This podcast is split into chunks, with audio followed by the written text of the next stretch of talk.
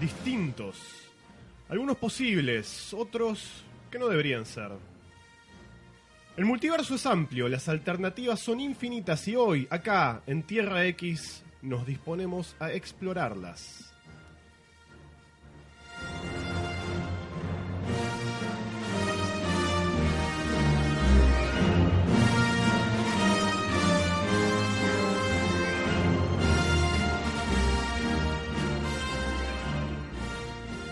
Bienvenidos amigos una vez más a Tierra X, donde converge el multiverso. Y como decía, hoy vamos a explorar este multiverso que, de- del que tanto hablamos siempre, ¿no? que converge aquí. Eh, en el día de hoy tenemos un programa distinto, eh, especial, tal vez un poco triste, por una ausencia. Hoy vamos a imaginar mundos distintos, como decíamos, y el primero que nos tenemos que imaginar es el mundo de Tierra X sin una de sus piezas fundamentales, ya que hoy por primera vez no me acompaña mi amigo el señor Javier Paredes, que ha tenido que encargarse de asuntos personales en otro lado y le deseamos lo mejor, por supuesto. Eh, así que hoy me encuentro solo y me veo en la, en la, en la obligación de formar un, un nuevo equipo para, para salir a la cancha y, y defender la, la camiseta de la X. Así que sin, sin más preámbulos me dispongo a presentar a quienes me acompañan en el día de hoy, que son todos ya viejos conocidos del programa. Eh, digo, si vamos a reemplazar a alguien tan importante, vamos a hacerlo con, gente que ya, que ya es conocida, ¿no? para que sea un poco más suave la transición. Así que eh, me acompaña en la mesa mi amigo el señor Santiago Juárez. ¿Cómo estás, Santi? Muy buenas noches, Nico. Estoy muy bien. Imaginándome este capítulo de Tierra X como el issue 16 de los Vengadores. Exacto, sí, Eh, señor. sí, sí, sí. eh, Eh, eh, que yo vendría a ser una suerte de Capitán América que tiene que juntar a, a los... Claro, somos la segunda formación, ahí va. Claro, este, así que bueno, tenemos acá por un lado a Santi, talentoso cosplayer, artista y un gran ser humano. Honrado de ser un tercio del reemplazo de, Ah, ahí de está. Javi Sí, Paredes. porque para, para reemplazar a Javi necesitamos a tres personas. Eh, por otro lado tenemos al señor Matías de Petris. ¿Cómo estás, Matu? ¿Cómo va, Nico? ¿Todo bien? ¿Todo bien? Acá- 66,6 vamos hasta ahora entonces Sí, conmigo. sí. Sí, señor, lo tenemos al, al señor de Petris que viene desde la provincia del Chaco, tenemos a Santiago que viene de Tucumán y tenemos a el tercer eh, invitado que es oriundo de... De la Nación Aires. Independiente de. Belgrano R. Exactamente, acá lo tenemos, por supuesto, como siempre, habla antes de que se lo presente, fiel a la tradición, el señor Siempre. Jack Sergio... No, Jack Sergio. te- Sergio Jack, que para mí Sí, ya son sí, Jack. me- para mí no son te Jack. preocupes. Para mí Sergio es tu apodo, no, no, es... eh. Me dice mi vieja Jack, o sea, Ahí está. es todo válido, no hay problema. El señor Sergio Jack Esquiavinato, ¿cómo estás, Jack? Bueno, contento de estar acá nuevamente. Muy buena la analogía que marcó Santiago, porque vos estás con una remeda de Capitán América, Nico, y bueno, lo reemplazan todos villanos. Claro, la segunda generación, así que Sí, sí, sí. sí. nos dejan en un lugar complicado. ¿Que quieren serruchar un piso, quizás, también? ¿Eh? ¡Epa! Epa. Oh, Ten cuidado, eh, ¿qué Javi, pasó? no te quiero se decir cuide, nada. Javi. Eh, Acá hay uno, tal vez, Iron Man tardó años en volver a los Avengers. tal vez, Pensalo. uno, tal vez uno de estos sea el reemplazo del señor Paredes, ¿no? ¿Quién sabe? Ojo, cuidado. Un, un enfrentamiento entre los tres para ver quién queda, a ver quién es el que prefiere el público. Pero bueno, nos encontramos hoy sin, sin nuestro querido amigo Javier Paredes, pero con un más que digno reemplazo en estos tres grandes exponentes de, de la, de la sabiduría del- del- de la historieta local. Eh, y nos disponemos a hablar, como decíamos, de, de otros mundos, alternativas. Eh, cuando uno habla de otros mundos, eh, por lo general piensa automáticamente en los Elseworlds, ¿no? los famosos Elseworlds de DC nacidos en la década de los 90. Eh, no es necesariamente nuestro tema de conversación en el día de hoy, eh, por eso no, no, no es que llamo- no llamamos al, al, al episodio Elseworlds, sino otros mundos, ¿no? Porque, porque no, no nos queremos, no queremos hablar exclusivamente de, de los de los otros mundos de DC. Si bien acá en, en, en las traducciones se traducía como otros mundos, ¿no? Sí, sí, Eh, sí, sí. eh, sobre todo cinco que editó gran variedad de, de estas historias les ponía otros mundos. Claro, era venía con el logo, el, mira, el mismo Sí, sí. logo y decía El circulito, el todo. circulito, todo decía otros mundos. Y no es casualidad que sea en la semana que se estrena el, el crossover, eh, el famoso crossover anual de las series del, del Arrowverse de, de CW, que se le pueden criticar muchas cosas, pero por lo general cuando sacan los crossover hacen un esfuerzo más que digno. Le por- ponen muchas ¿no? pilas. Eh, Por lo general, calidad, la calidad oscila, ¿no? Pero los crossovers eh, suelen tener un mimo al alma del comiquero. Esta, esta cuestión increíble que han logrado alcanzar a un público masivo.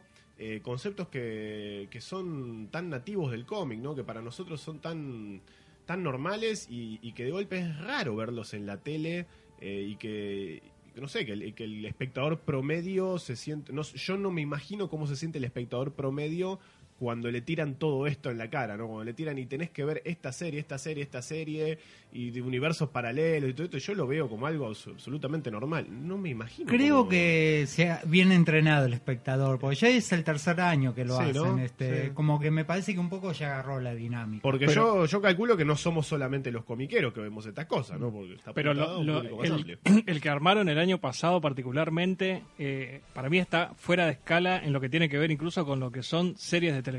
Crisis en Tierra Cri- X. Crisis en Tierra X, exactamente. El año pasado no otro lugar que Tierra X, mira. lo, lo prepararon como si fuera una película. Prepararon una introducción propia para cada uno de los capítulos, pero que tiene que ver con Crisis. O sea, no eh, reemplazan la introducción, reemplazaron el año pasado la introducción de cada serie por una introducción propia de Crisis del crossover. Y cada capítulo no era reconocible como un capítulo de la serie. Era un capítulo de Crisis en Tierra X. Era el evento. O sea, vos sabías que ese capítulo pertenecía a una serie porque allá en, en USA, en USA, lo pasaban el día y el horario. Eso también fue genial. Respetaron el día y el horario de las cuatro series y el, el- el crossover fue siguiendo, supuestamente, cada uno de los capítulos, cada día. eh, sin- no, no cambiaron de, de lugar, digamos, ningún día, ni pero no importaba eso porque la realidad es que era una película. Armaron una película de cuatro capítulos con prácticamente todos los actores participando en cada uno de los capítulos. Yo, por ejemplo, no tengo idea cómo habrán filmado eso. O sea, eh, el, el actor que hace de Oliver Queen, el que hace de Supergirl, que prácticamente tuvieron que estar en los cuatro, en los cuatro episodios. Y No, te- no tengo ni idea. Hay algunos actores secundarios que por ahí no han trabajado con la misma intensidad en todos los capítulos, pero los que son protagonistas Sí, están en todo. estuvieron en todos, estuvieron en los cuatro episodios. Es un esfuerzo de producción fuera de escala que en televisión se ve muy pocas veces. Algo así. Sí, con- sí, es, es- la verdad es muy raro y, y no quiero hablar demasiado sobre el crossover de esta semana porque no todos los que estamos aquí sentados lo, lo han visto aún eh, y posiblemente quienes están escuchando tampoco. Pero lo que, al menos lo que yo he llegado a ver hasta el momento me ha resultado muy muy grato. Yo soy muy crítico de estas series, pero la verdad que me ha resultado absolutamente grato. Eh, quiero decir que hubo uno o dos momentos que literalmente grité y aplaudí. O sea, me emocioné. Eh, fue inevitable. No, no, no, no había, no hubo, no hubo forma de que no me emocionara. Así que en ese sentido eh, aplaudo el esfuerzo. Y, mm, y bueno, como decíamos. Hubo este, otra casualidad esta semana, acá Sí. en Argentina, que también está relacionada con los Ellsworths.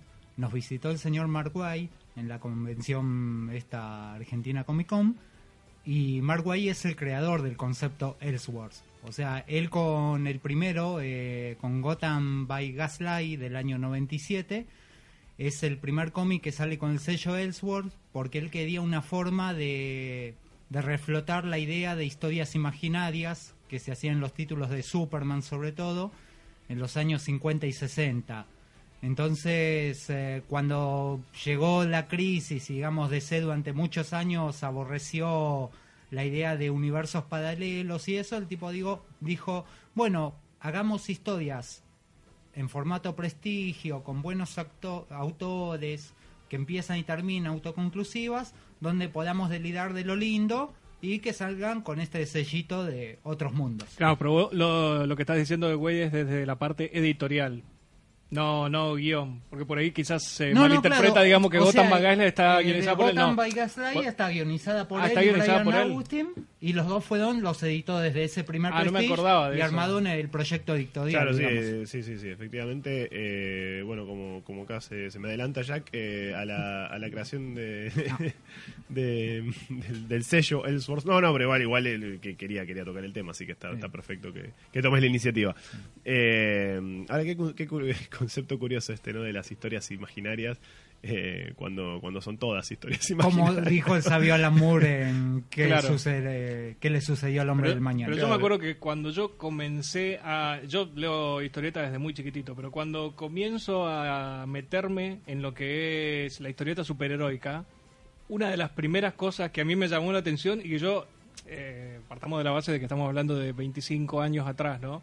Bueno, una de las cosas que me llamó la atención y que yo dije, mira, esto es muy propio de este medio y es irreproducible en otros medios. Ahora estamos en otra época, claramente no sucede, ¿no? Pero y es ese tema de estos tipos te pueden contar una cronología de un personaje y si quieren te pueden contar historias completamente distintas usando esos mismos personajes. Para mí eso era genial y era muy propio de la historieta.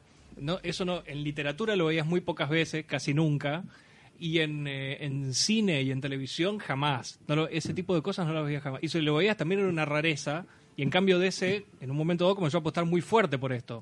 Sí, Al principio el- salían capaz dos o tres historias por año con toda, con toda la furia. Y después llegó un momento en el que tenía eh, eh, 8, 9, 10, 12. Sí, eh, llegó un año donde Un todos los donde anuales todos los anuales fueron Elseworlds, claro, o sea, eh, apostaron y Marvel a su manera también. What If era en un momento dado una serie regular, Sí, como, todos los meses. bueno, eh, Marvel tiene también su, su línea de lo, lo que son los Elseworlds de Marvel, ¿no? Eh, que son los What If, que es qué, qué pasaría si. Eh, que, bueno, en los que, claro, también se, se contaban historias que por lo general. lo- Los What If de Marvel lo que tenía era que por lo general eran desprendimientos de la continuidad regular Exactamente. en los que eh, era, el uni- era el mismo universo, o sea, sí, era el mismo universo, un universo tal cual lo que, lo que venía haciendo Marvel hasta ese momento, en el que se te planteaban, bueno, ¿y qué hubiese pasado si en esta historia en particular, bueno, En hubiese, vez de- hubiese habido este, este desvío, ¿no? Había este desvío. Claro, ¿qué pasaba si en vez de, por ejemplo, perdón los que les spoileo algo de hace 30 años, si en vez de Gwen Stacy moría Mary Jane? Y Por decir, ejemplo. ese tipo de preguntas. Claro, claro. Después tenías otro ya más, más- más- más- un poco más... eh, no, sé, no sé qué adjetivo usar, no sé, tipo, que- ¿qué pasaría si los X-Men se convirtieran en vampiros? No sé. hay- Sí, sí, sí, hay de Eh, todo. Bueno, todo. Marvel en un momento dado, de hecho, eh, también hizo gala de poder eh, explotar a fondo el concepto de Elseworld con Age of Apocalypse. O sea, eso tranqui- tranquilamente se puede considerar un Elseworld. Fueron cuatro meses en donde estaba completamente cambiada eh, Marvel. Sí. Y, eh, Bueno, de hecho, em, el, el mundo de planteado en, en- lo que era la era de Apocalipsis, hoy por hoy está considerado como una, una tierra más dentro del universo Marvel. Claro, porque Marvel tiene ese principio científico, estoy haciendo comillas en el aire, de que los, las líneas temporales que no llegan a darse o que, que fueron puntuales eh, por cierto evento y que ya no se van a reproducir, digamos, igual quedan como uni- universos formados No se borran, y que los claro. personajes pueden volver hacia acá y todo. El ejemplo clásico es de Días del Futuro Pasado de, de Claremont y Byrne, que si bien se logra evitar ese futuro, igual sigue estando esa línea temporal y cada tanto vienen personajes como Bishop, por ejemplo, viajan a nuestro tiempo desde ahí. Claro. Eh, bueno, hay un, hay, hay un cierto encanto ¿no? en esta cosa de, imaginar qué pasaría si, eh, como, decía, como decíamos recién, eh, se, se volvió algo muy popular, ¿no? esto de imaginar estas, estas tierras paralelas, estas, estas historias alternativas.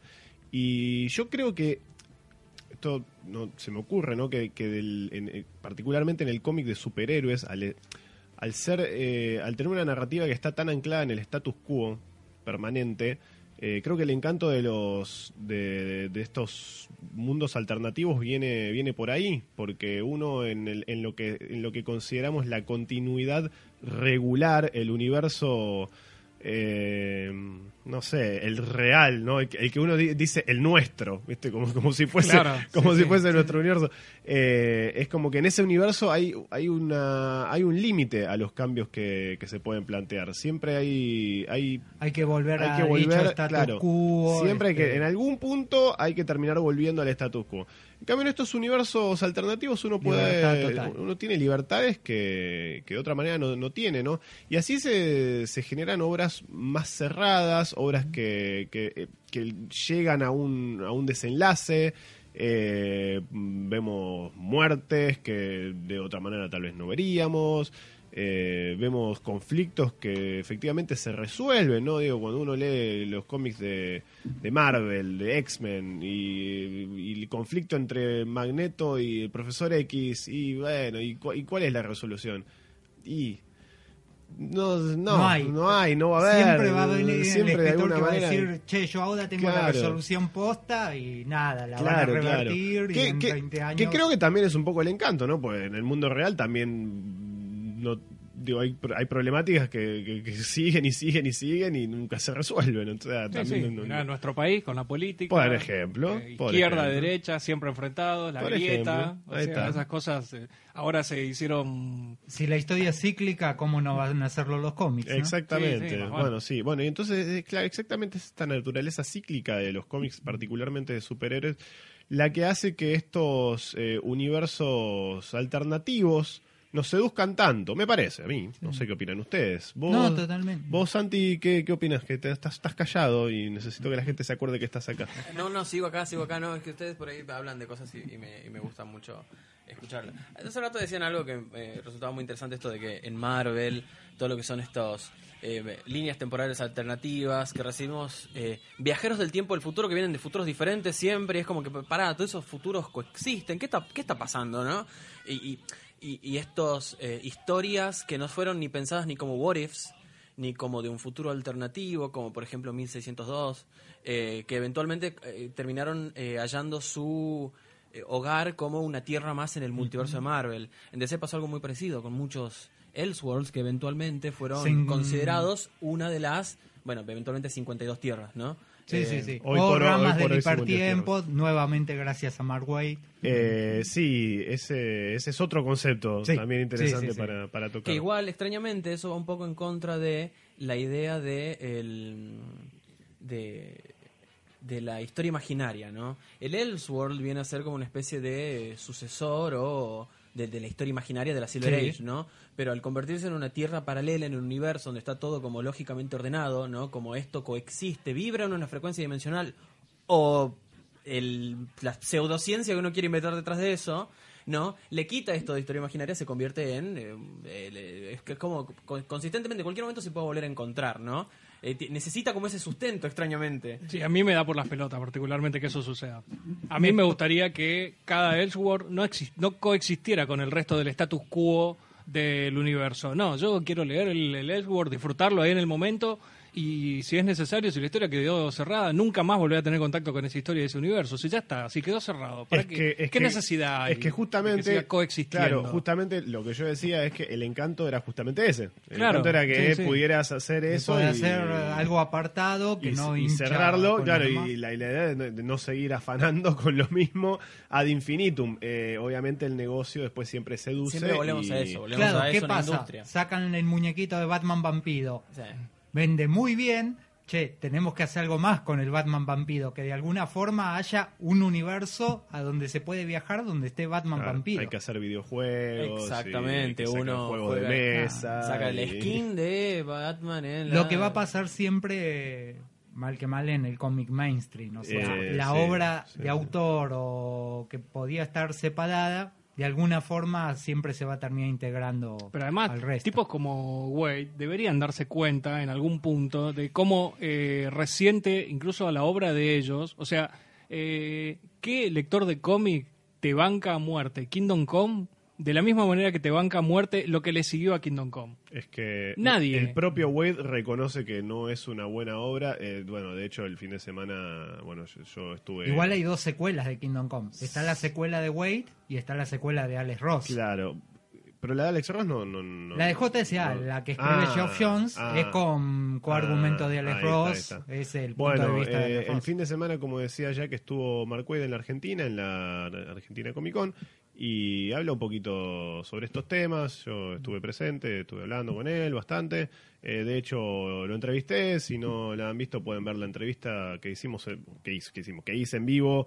Eh, está en la página de Tierra X, en la página de Facebook. Eh, bueno, él comentó en una de las charlas que dio que, que de Kingdom, particularmente, que es la secuela La secuela. de Kingdom Come no reconoce que no que no es muy muy buena y eh, que bueno, comenta que justamente que tal vez lo más, lo más eh, destacable que tiene es que ahí fue donde se introdujo este concepto del que hablaba Jack, que es el hipertiempo, que, eh, que bueno, es un concepto que él pergenia con Grant Morrison, en el que, claro, ellos lo que quisieron hacer es básicamente justificar la existencia de estas historias alternativas dentro de eh, dentro de la De, un- de un continuidad contexto que pueda Claro. afectar a la continuidad. digamos. Exacto, eh, como Luego de, de Crisis, que en Crisis había sido establecido que solo había una Tierra. Claro, recor- recordemos que DC en, en los 80s de- dijo, bueno, basta de todas estas, estas tierras alternativas que interactuaban entre ellas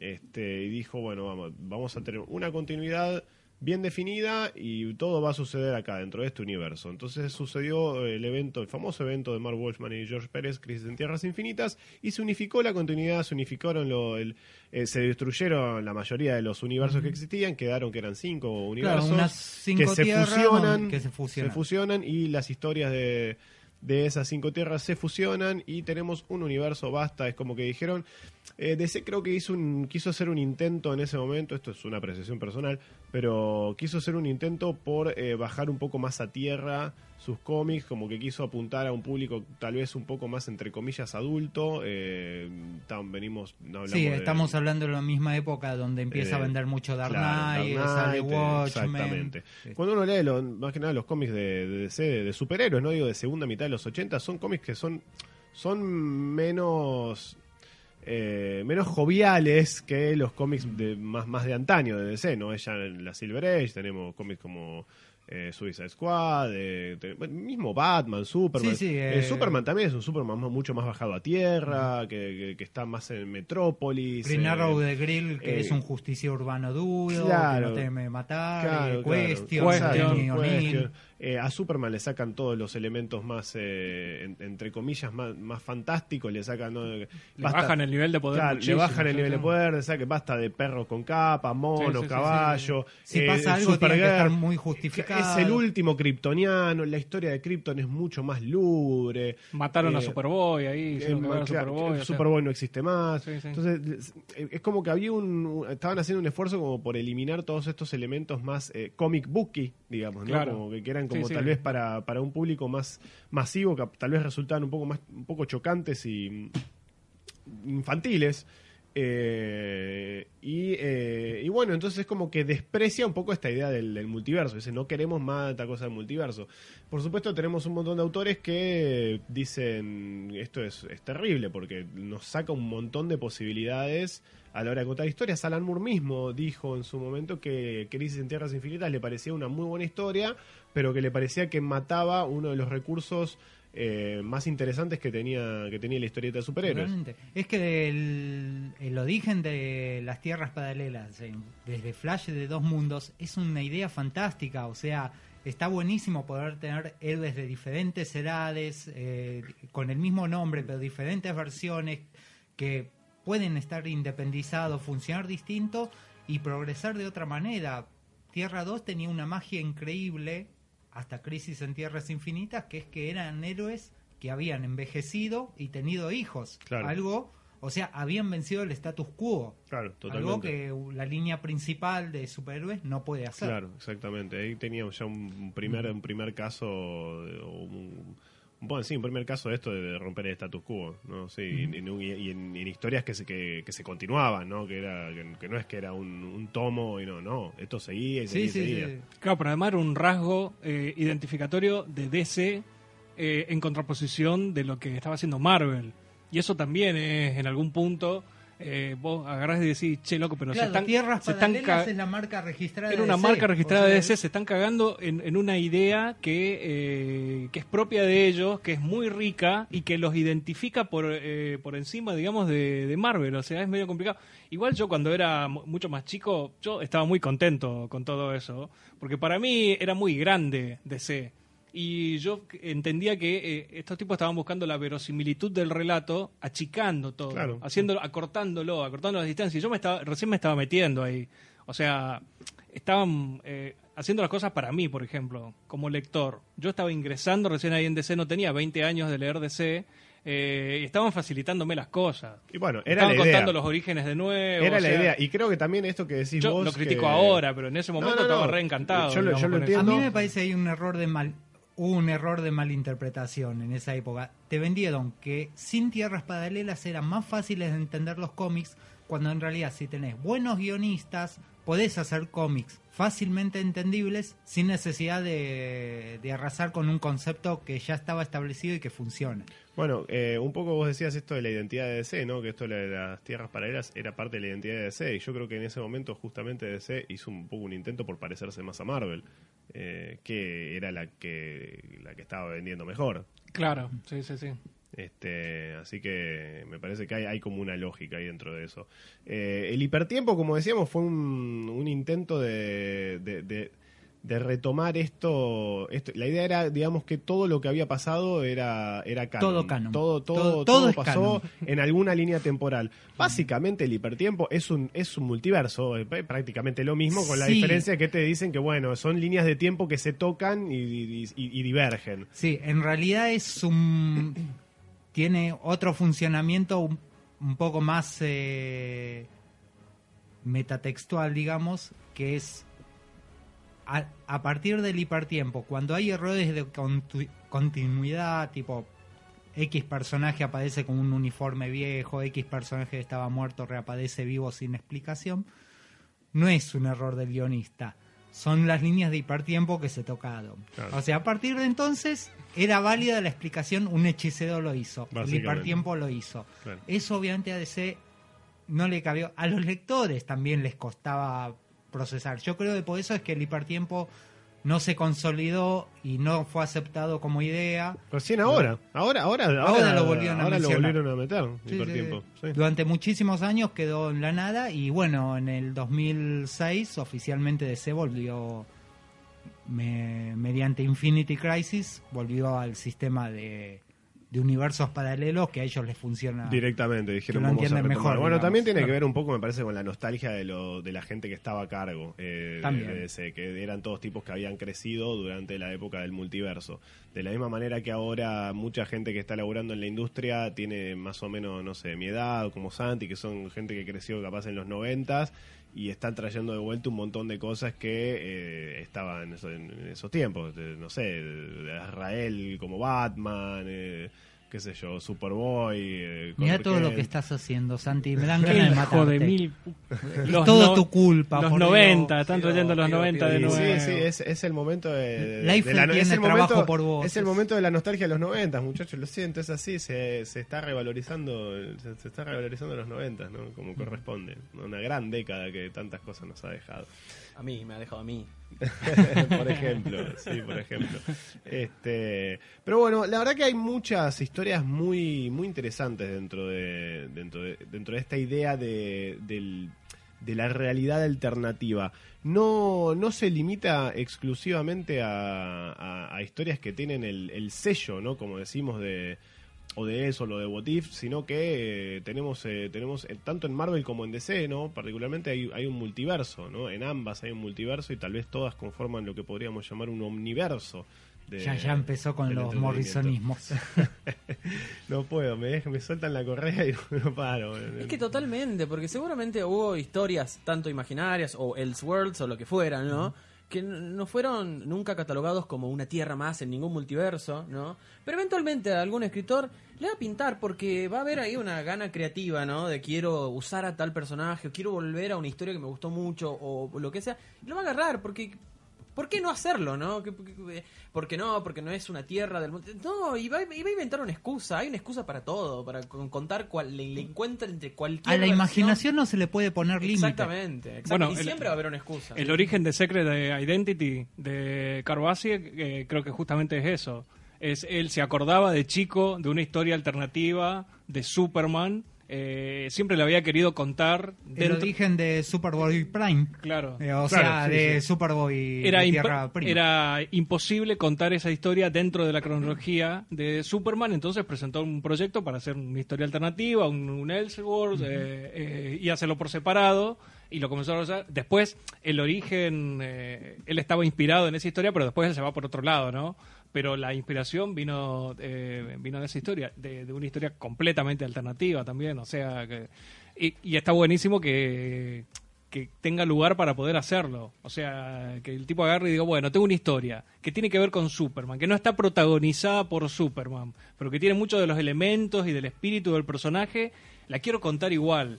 O sea, eh, la- eh, y no necesito contarla dentro de la cronología y del status quo del personaje. La puedo contar igual, la quiero contar en DC. Tampoco me tengo que ir a otra editorial, ¿viste? Y cambiarlos. No, no, no, la quiero contar en DC porque está íntimamente relacionada con Superman. No está protagonizada por Superman, pero está íntimamente relacionada y tiene todo el espíritu del personaje. Está genial que lo pueda hacer. Yo, a mí me... Menos mal que la hizo. Sí, sí. Sí, Y- no, y, no, y- una gran y que historia. consiguió ese dibujante encima, Sí, o sea... que- Sí, sí, sí.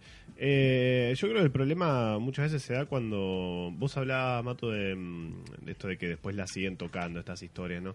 Eh, creo que el problema muchas veces se da cuando se... Más, digo, cuando las empiezan a tocar, por supuesto, y más cuando la tocan a- autores que no son los, los originales, eh, em- empieza a dar problemas, ¿no? Muchas veces. Pero, pero creo que también el problema se da cuando, cuando empiezan, viste, a cruzar las tierras. Y cuando dicen, bueno, no, y ahora quiero traer eh, a los personajes de esta tierra para, para la tierra regular. Creo que ahí es cuando se pierde un poco la gracia del, de la obra original. O a veces no, capaz funciona, no lo sé, no, no, no, no tengo una postura tan, tan férrea con esto. Estoy abierto a que, a que me cuentes algo si está bueno. Se me ocurre ahora el caso de Metal, por ejemplo, eh, de Scott Snyder, ¿no? Con Greg Capullo, que salió el año pasado, ya ni me acuerdo, el año pasado. el año pasado. ¿no? Sí, sí, Eh, terminó de salir o este salir este año. Eh, que al final, al final de Metal, no sé si, si recuerdan, no sé si la, si la leyeron. eh, El afano a Morrison. El afano. Es el mismo final de Final Crisis, em, pero en vez de tocar una máquina gigante que hace música, se unen las manitos y crean mucha energía que rompe el Bueno, multiverso. vamos a decir que el metal en general es un poco Snyder jugando Sí, a ser sí, sí. Morrison. No me queda ninguna duda o sea, es un poco eso. Eh, no, pero hay una parte particularmente, una página incluso, no sé si, no sé, no sé si son, si hay muchas más viñetas más que una página.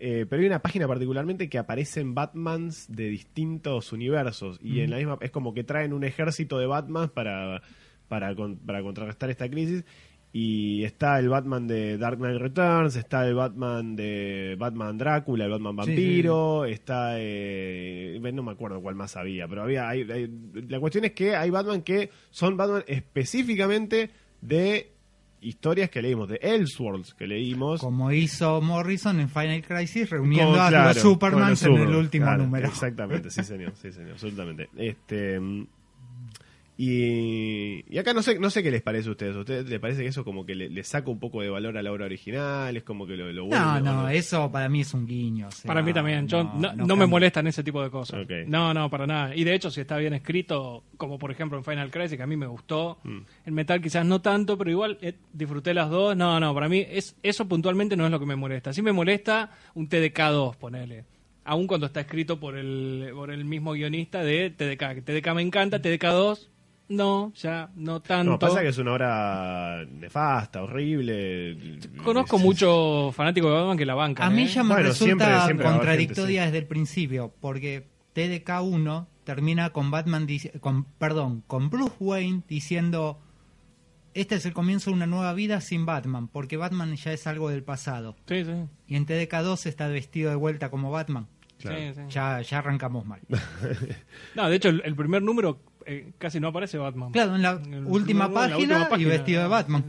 Yo tengo una política muy de eh, tomar cada obra no como una obra aislada, ¿no? Incluso cuando sale una secuela, la secuela eh, no no no está ontológicamente unida, ¿no? A la, a la No, primera. totalmente. Entonces yo puedo disfrutarla o no y en el caso de no simplemente revisitar lo que sí me haya causado algún tipo de placer no en Claro. su lectura Sí, sí, sí. y de esa misma manera agarrar. Es como la gente que se siente traumada por Watchmen por lo que le haga Doomsday Clock. Sí, el caso emblemático de Doomsday Clock iba a mencionar eso. Bueno, justamente. me, me pasa igual con todo lo que es adaptaciones a, a otros medios, ¿no? Es como que el- el- la clásica me arruinaron el personaje. Y no, No, no. el personaje No, sigue estando ahí en el mismo Sí, libro que leíste. Watchmen sigue siendo intocable. No vino Geoff Muy te probablemente no necesitas del cine para que te arruine el personaje, ya te lo arruinaron otros guionistas seguro en, la- en el mismo medio. O Sí, sea, es que en realidad, en realidad, el, en realidad el efecto, eh, cuando uno dice eso de me arruina el personaje, que, que obviamente no, es una boludez en el sentido de que, y la obra original la vas a tener siempre. Sí. O sí. sea, y con las secuelas pasa lo mismo, ¿no? Como un montón de películas que uno ve la primera y le encanta, y ve la secuela y es un desastre. No sé, te gusta Highlander y ve la segunda y decís, me arruinaron Highlander. No, la primera eh, película sigue estando buena, la segunda es un desastre. No la vi, no, no- la, no la muchas vi. veces aparte cuando El, está el- hecha el- la- el problema, el problema cuál es, creo que lo que nos pasa es que eh, como, como estas cosas son masivas, uno empieza a escuchar después a la gente hablando de eh, "Ey, Highlander, Highlander 2, ¿viste qué pasa? Y ahí es cuando uno se, se, se pone Puede mal. Ese es el momento en que uno se Pero es pone la mal. experiencia de otra persona. Es la experiencia del. Sí, de- pero, de- pero, y sí. pero no, es muy difícil evitar que te afecte en algún punto. O sea, digo, bien. es natural que te afecte, digo. Justamente por eso fui desde en mi, en mi política tomarlo Claro. así. como- No, no, no. Y es lo más sano y es lo correcto, pero es entendible que mucha gente le afecta eso, le afecta escuchar eh, que Harley Quinn eh, le, le gana- es mejor que, no sé, que tiene la misma capacidad de pelea de Batman, no sé, que puso Tom King. en- entonces ahora, viste, tenés todos los, los pibes que dicen, no, pero Harley Quinn de, pelea igual que- y vos te, te, te querés, te, te querés pegar un tiro, puedes decir, no. No, no, no y no, no. Harley No, Quinn es la de la serie animada y bueno, sí, es la tuya. Pero, Claro, me No. parece que es eso. Molesta por ahí que la versión más popular o más conocida pase eh, a ser la versión que no coincide con la tuya. Claro, básicamente. No, porque incluso yo, eh, yo me considero una persona bastante abierta eh, para todo tipo de experimentación con historias alternativas. O sea, si por ejemplo, si consideramos que Watchmen, si consideramos que Watchmen es, no sé, una historia alternativa de lo que podrían haber sido una historia de los personajes de la Charter, que, bueno, está escrita por Alan Moore, dibujada por Gibbons. Con el proyecto de Before Watchmen, yo fui una persona súper abierta. ¿eh? A mí Watchmen me marcó como lector, le tengo el mayor de los respetos, amor a Gibbon, pero cuando, cuando dijeron, bueno, vamos a hacer Before Watchmen, vi quiénes eran los editores que estaban involucrados y quiénes eran los autores o artistas y dije, no, no, para, no la voy a matar. Primero la voy a leer y voy a ver a ver qué onda. Está bien, Watchmen está allá arriba, es inmaculada, es intocable, todo que, pero para, porque estos tipos, se- esto, esta movida es comercial, claramente es una movida comercial, eh, porque Watchmen es un TP que vende como una reputa madre todos los años en DC, pero se lo están tomando en serio a esto, no, no, no, no lo están haciendo en joda, y no están haciendo tampoco series regulares, no, están haciendo tipo unas maxiseries, miniseries así chiquititas, eh, todo bastante contenido, todo bastante editado, vamos a ver qué onda. A mí Before Watchmen me gusta mucho, la disfruté un montón y me O sea, parece y que en tu cabeza es el mismo universo. sí, sí, en mi cabeza es el mismo universo porque creo que se lo tomaron todos muy en serio. Hicieron, o sea, Before Watchmen le tiene mucho respeto a Watchmen. Nadie le faltó el respeto a la obra. Todos tuvieron mucha consideración de no solamente de la historieta de Watchmen, sino de los apéndices que escribió Alan Moore y desarrollaron guiones en base a la conjunción de la historieta con esos apéndices. En los apéndices, eh, en los apéndices eh, escribe mucho acerca del pasado que no que no vemos en historieta, ¿no? Entonces, como Before Watchmen ju- justamente se desarrolla en el pasado, tuvieron muchísima consideración de eso y jugaron mucho con, eh, con ese tema. Yo creo que es muy respetuoso de esa obra y sí, hoy en día como me gustó y como la pasé bien, para mí está todo en el mismo universo. Eh, la sigo teniendo a Watchmen allá arriba, pero Bef- Before Watchmen le tengo mucho respeto, le tengo mucho cariño, me gustó muchísimo y para mí, sí, en mi cabeza es como decís vos, está todo metido dentro del mismo universo. Ojalá nunca más hagan nada con eso. Wow, ahora está Doomsday Clock, ahora qué sé yo, pero ojalá todo lo que sea Watchmen y Before Watchmen quede ahí. ¿Y qué te pasa con Doomsday Clock? Sí, no, no la estoy pasando tan bien. No, no, no. Jack. Eh, ¿Vos? Mm, Tengo sentimientos encontrados. sí, yo también. No, a ver, mm, me parece tan mal vendida como la secuela de Watchmen. Es una historia con personajes de Watchmen. En el universo de Watchmen transcurre un solo número. O sea, el resto es en el universo DC. Pero ya tenemos esta cosa de que se cruzan los universos y Sí, ya no es sí, sí, ya sí. no es un mero guiño como esto que decíamos de metal. Ya se están embarrando y lo están No, metiendo. te- igual te soy sincero, quiero ver a dónde van. Porque, a ver, me parece que es un Ahora ya van ocho donde- números. ¿A dónde, a dónde más? Ya, más o menos, No, no, no, pero bueno, esa es una de las cosas que se le critica, que realmente la historia ha avanzado muy lento, ha, ha sido muy de presentación de personajes. Claro, pero No. faltan cuatro nomás y termina toda la joda, digamos. O sea, sí. Vamos a ver para dónde van. Pero mm, sí me parece que tanto Jones como Frank están haciendo lo mejor que pueden dentro de sus capacidades. O sea, Frank está haciendo el mejor laburo de Eso, en el caso de Gary Frank, es que está, claro, está prendido fuego. Exacto. Y en el caso de Jones, me parece, se está poniendo tipo, che, escribo esta viñeta. No, no, para, no me gusta. La voy a reescribir de vuelta. Y la voy a reescribir de vuelta y yo creo que el tipo debe estar una semana por página. Porque lo está haciendo tratando de dar lo mejor posible de él. Que no significa que sea lo mejor que se puede dar pa- para, que el cómic sea excelente. Claro. Pero Claro. me parece que Jones está dando lo mejor que puede eh, dar él dentro de sus limitaciones. Sí, claro, lo, lo- lo mejor de Jones es el dedo meñique del pie derecho de Moore. Claro, esa, desde es- ya, Esa, es la- pero esa es bueno. la cagada, digamos. Claro, y lo que Entonces pasa te tiene, como tiene unos zapatos que son imposibles de llenar. o Sí, nada. Es que por eso me parece que está haciendo trucos, por ejemplo, que no transcurren en el universo de Watchmen. Y eso me parece un acierto de su parte. O sea. Eso me parece un acierto. Porque la verdad que intentar ser Moore es imposible. Ya de movida un poco lo está intentando y no le sale. Sí, sí, sí. No le sale porque, bueno, pues es imposible. Lo Pero está intentando con muchísimo esfuerzo. Está imitando Sí, las nueve sí. viñetas por página. Sí, está usando un capítulo de presentación por número de cada personaje. Sí, sí, sí. Este, Lo que pasa es que cuando, me, cuando, cuando mejor eh, funciona Jones en, en Doomsday Clock es cuando, cuando no escribe a los personajes de, o- que son originalmente de Watchmen. Cuando escribe Totalmente, los lo- personajes que, no sé, cuando escribe a, A Mimo a- y a. a Miami eh, Marionette, ahí está, ahí funciona mejor. Cuando escribe a Superman, que apareció en el número 8, está bien. No Eh, leí el 8 todavía, güey. Cuando escribe a Osimandias, y upa, se Sí, sí, sí. No, se- uh, uh, uh. El hacer de Roger un personaje legado me parece algo tan barato, tan burdo. Eh, eso- Más allá de que lo- origen del nuevo Roger no Sí, está mal. Eso te lo puedo dejar pasar. no tiene eso- sentido que sea un Roger. Sí, no. sea, pero eso, eso lo puedo dejar pasar, ponele, bueno. dentro de todo, porque ponele que es un personaje que es. dentro- bueno, es suyo. Él, él lo inventó Jones. Ese Sí, es un sí, personaje inventado por Jones.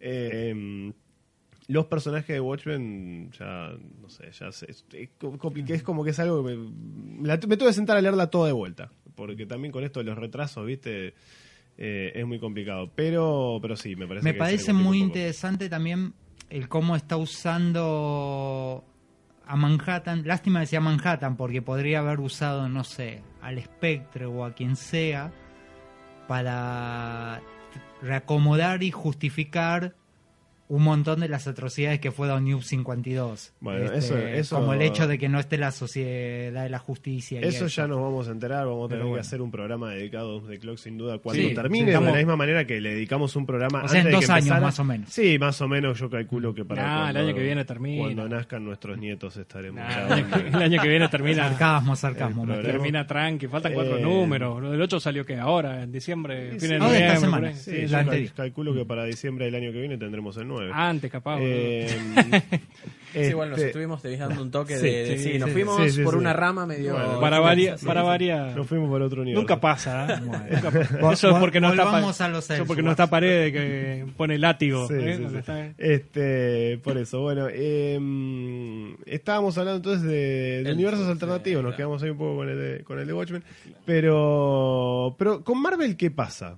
Porque hablamos de DC, como, como decía Matías, es tan característico de DC esta, es- esto de las tierras paralelas, está tan, eh, tan en la identidad de, de DC, el multiverso, tal es así que, que fijémonos que hablábamos de, de que post-crisis en Tierras Infinitas se busca erradicar el concepto del multiverso y no tarda demasiado en volver a asomarse.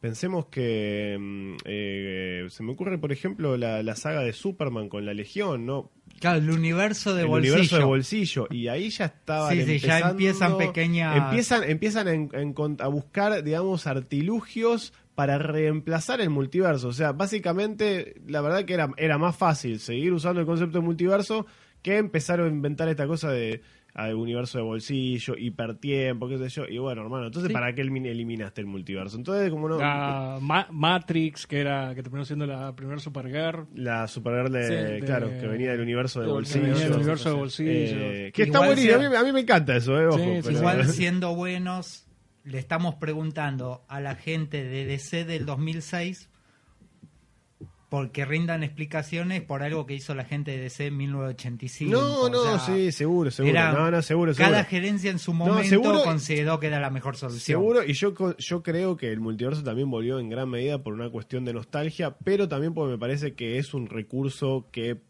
permite contar un montón de cosas y, y- y- y creo que bien, bien utilizado, bien organizado, eh, no tiene por qué ser tan complicado de entender.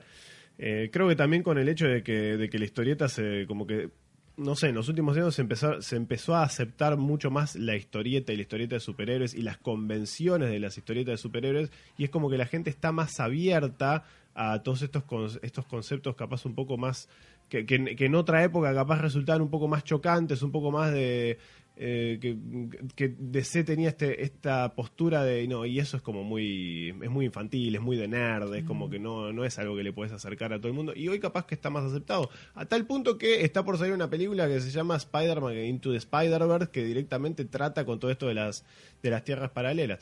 Y ya que estamos eh, en Ani- ese- animada. animada. To- Todavía no se han animado, valga la redundancia, a hacer algo live action para cine que sea completamente eh, un Elseworld dentro de lo que es el status quo de las licencias que explotan en cine. En televisión sí, Warner ya se fue a Bueno, la recontra pero ya, que ya que esté en televisión me Que esté en parece televisión es mucho. paso Sí, sí, sí. gigantesco Sí, sí. Eh, Igual estaba anunciado, y no sé si seguirá en pie, ¿no? Red Son, Superman No, Red no, no, no, no.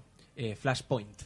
Flashpoint. La Ah, película como, de Flash, eh, como película. Sí. Que posiblemente sí, si, si mama un poco, digamos, de lo que es el, el, el- el cómic homónimo, eh, posiblemente también plantee esta cuestión de un, un- una posible tierra que no es, o que no fue, o que no será, o que lo que fuera, ¿no? Eh, pero bueno, todavía no, no- no se sabe bueno, nada sobre eso. de proyectos concretos, tenemos, se está filmando una película del Joker, que ya dijeron que no tiene nada que ver con el. Joker Es de verdad. Leto. Sí, es verdad. No quiero hablar, no quiero hablar que sobre en un sello- No quiero Pero hablar es- sobre esto. pero no es el- no es el- me no van a poner de mal humor. No es, no es la misma cosa, ¿no? No me hagan hablar una de esta cosa es- película. una cosa es la película que Yo cuya se los continuidad aviso. no tiene nada que ver con una continuidad que establecida de alguna manera. Eh, Man of Steel, eh, Batman v Superman, eh, Suicide Squad, Justice League están Claro, sí, sí, coexistiendo sí, en el sí. mismo mundo. Y el concepto de la Tierra que diverge de vendría a aparecer por primera vez en Flashpoint, en este, este live action, en el cual diría, en este universo que ya está establecido, ¡pum! Tenemos una Tierra paralela. Claro. un- Claro, Sí, sí, sí, sí, sí. esos son líneas temporales. No me hagan hablar No, sobre la peli esto, del favor, Joker, eh, claro, sería un Elseworld.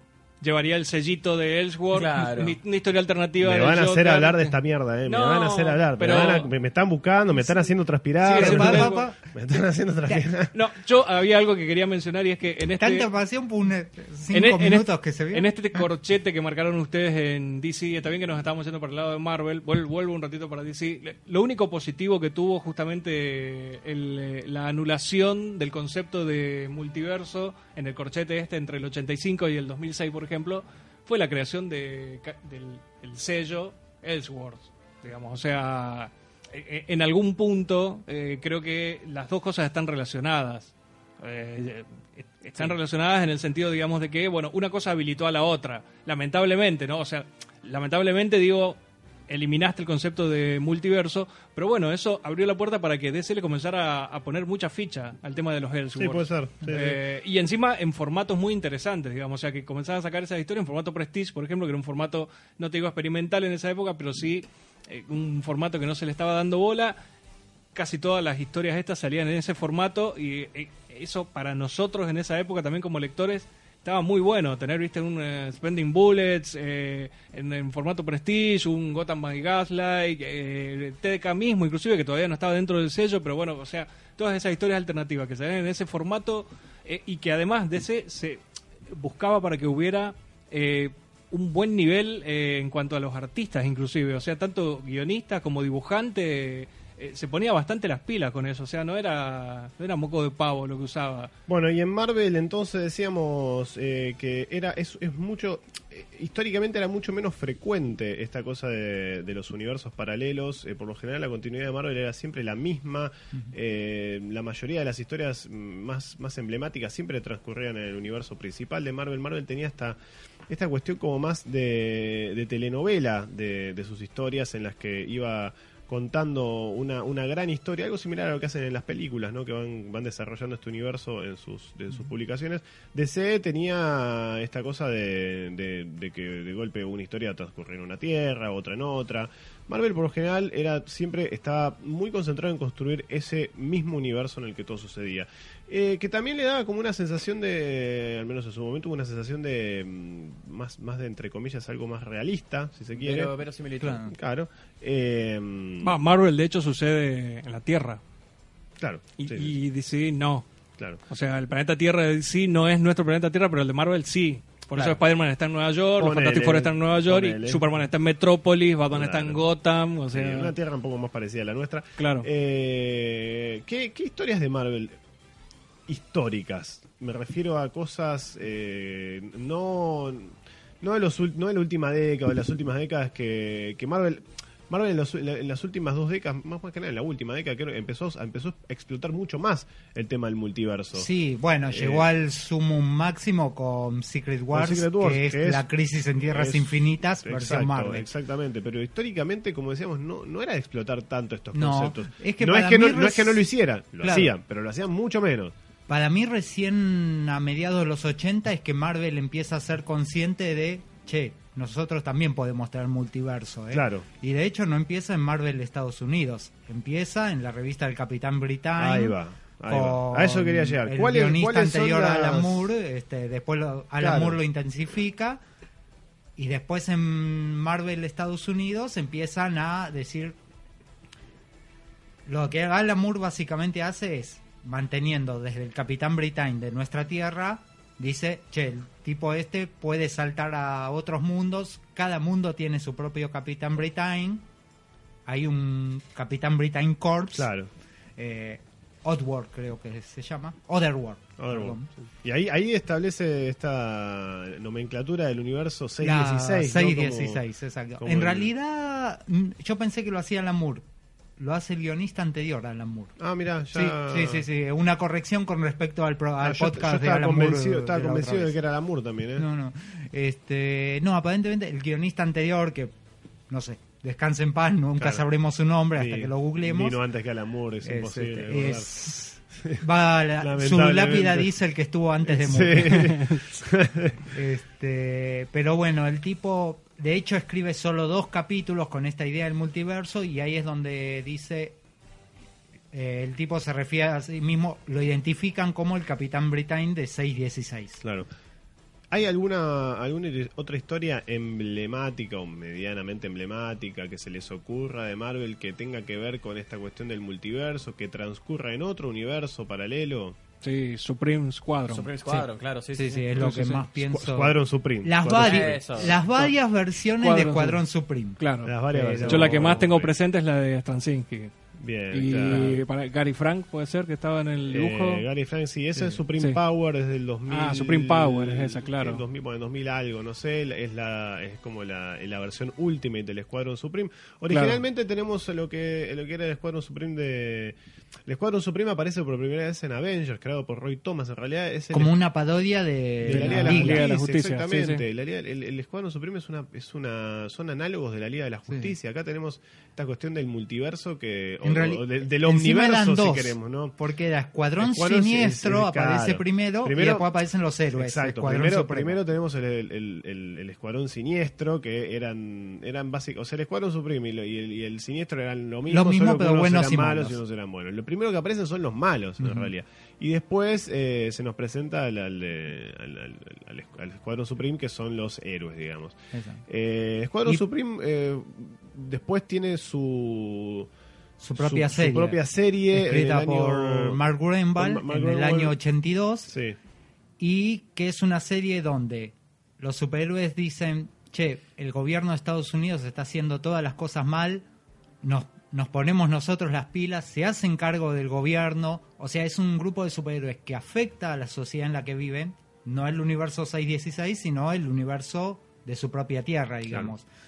Pero empiezan a tocar un montón de temas sociales y a modificar la sociedad de una forma que que los cómics de superhéroes normales no hacían. O No sea, es- el tema del status quo. el no- exacto, el Escuadrón Supreme de es casi casi un, un proto Watchmen. Es Totalmente. Una, es una, una cosa, fue muy jugado en su momento. De hecho, está. es una está- historia con traiciones entre superhéroes, Claro, con muertes sí, sí, entre Y fundamental lo que, fundamentalmente lo que tiene es que el conflicto que te presenta, el conflicto moral que hay entre, entre, entre Hyperion y, y Nighthawk, ¿no? que son como el Superman y Batman de este universo, eh, mucho más elegante que, que versiones como, como, ya que estamos hablando de universos alternativos, por ejemplo, tenemos Injustice, ¿no? Este universo Sí. que, Sí, bueno, sí. que nació de un videojuego en el que Superman se vuelve un tirano, qué sé yo. Bueno, Digo, o el one shot de Morrison, eh, ¿cómo es? Tierra... Tierra 2. Claro. Tierra 2. Tierra sí. 2. Bueno, Tierra 2. Bueno, ella juega con, lo, con el, con el, ¿cómo es? Con la... Pero también con el sigue... concepto de que- Tierra X. Sí, No, el, el que el sindicato del crimen, que... Claro, También. también, también que son que son les- les- son los análogos malvados de la Liga de la Justicia pero ¿no? ese mundo está afectado, fuertemente afectado por ellos, digamos. O sea, Sí, igual sí, que sí, en Escuadrón. Supremo. Totalmente, pero a lo que voy es que en, eh, en Escuadrón Supreme hace un enfrentamiento también entre esta entre la figura del, del, digamos del Superman y el Batman de su universo mucho más elegante que el que se hace en Injustice, en Injustice, que es bueno, Superman se volvió un tirano. En el Escuadrón Supreme no hay un bueno y un malo definido. eh, Sí, sí, es pura ambigüedad, es- Claro, es como que Grunwald mismo dice que eh, su, su intención era que, que no pudieras definir de qué lado ibas a... de, de- de cuál, de cuál lado tenía la razón realmente. Eh, hay una historia muy conocida acerca de bueno el Escuadrón Supreme que, que Mark Grunwald eh, pidió que, que se lo cremara y, y- y- y, bueno la- las cenizas de él fueron mezcladas con la tinta que se usó para Para el recopilatorio. para el TP, sí, que bueno, Grunwald fallece en el año 96, si no me equivoco, Sí.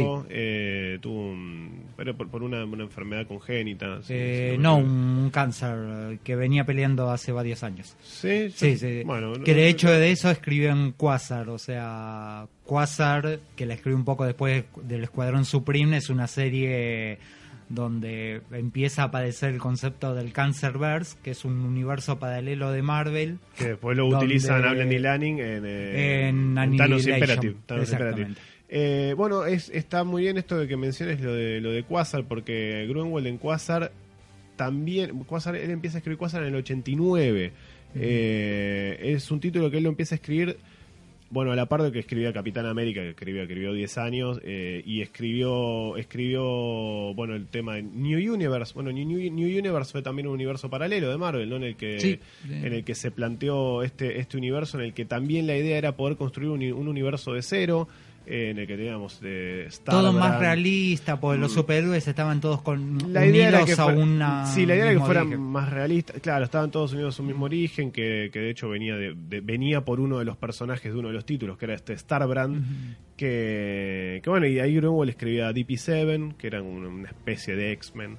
Eh, y, y estos, todos estos conceptos de todos estos personajes de, de, de esto, de New Universe, después él los, los incorpora en Quasar, justamente. Sí. En Quasar, en el partido número 31, eh, los, empieza, los empieza a meter a, a los personajes de DP7, mete todo esto de Starbrand, y ahí, eh, ahí se empiezan a cruzar los, los universos de Marvel. Pues son historias como, como que son no son tal vez tan conocidas, ¿no? Porque no, no, no son de los no son los personajes más emblemáticos de, Sí, eran de Marvel. pues, personajes poco conocidos en el medio de, de toda la fiebre que fue en los 90, que había un montón de títulos, un exceso de títulos, este y tampoco tenía grandes dibujantes, pasó muy desapercibido. Claro, pero, pero, pero en Quasar justamente Grunwald eh, usa mucho toda esta cosa de, del multiverso y eso, que empieza que, que Quasar tiene que, que, que perseguir al, al Living Laser eh, a través de los distintos universos que eran universos de What Ifs que se habían Sí. publicado anteriormente y él tiene que ir persiguiendo a lo- a los distintos eh, Living Laser a través de los, de los universos y capturándolos. Y bueno, y así se termina perdiendo en el multiverso. Y, Y hay algo muy importante en Quasar que pasa. A Por ver. primera vez desde Crisis en Tierras Infinitas te muestran de vuelta a Barry Allen. Ah, es, es verdad. Uh, ese es un detalle buenísimo. Es en el número 27, si no me Creo que equivoco. sí, la carrera cósmica. Es la carrera cósmica eh, que, que el... Eh, ¿Cómo es? De Runner. El Runner que es el... Eh, Burry Italian. No, Eh, claro. claro, el runner es su el- nombre. No, el sí. runner es el este personaje cósmico. identidad secreta, Eh, no, no, no. Es este personaje cósmico de Marvel que es dorado, que es tipo un dorado que viene y organiza una carrera entre los seres más rápidos de, de- de la Tierra. Y está Macari de los Eternals. Quicksilver. estaba Quicksilver, Speed Demon. Estaba la Captain Marvel de ese momento que era Mónica Rambeau. Eh, Photon. eh, Sí. Photon. Pero en ese momento era Captain Marvel. Ah, sí, sí. Eh, después estaba, bueno, no sé, había. El un- Escuadrón Supremo también tenía un velocista, creo, ¿no? eh, Sí, y estaba el Wizard del Escuadrón Claro. Supremo, que en ese momento eh, Grunwald lo había incorporado también. Ahí está, Grunwald lo había incorporado también eh, al universo Marvel y aparecían en Quasar, eran personajes secundarios en Quasar. Después del final de- del Escuadrón Supremo de Grunwald, ellos eh, bueno, se pierden en el multiverso y terminan en el 616 y son personajes eh, secundarios en Quasar. Y el Wizard, que era el velocista, participa Claro. en esta carrera.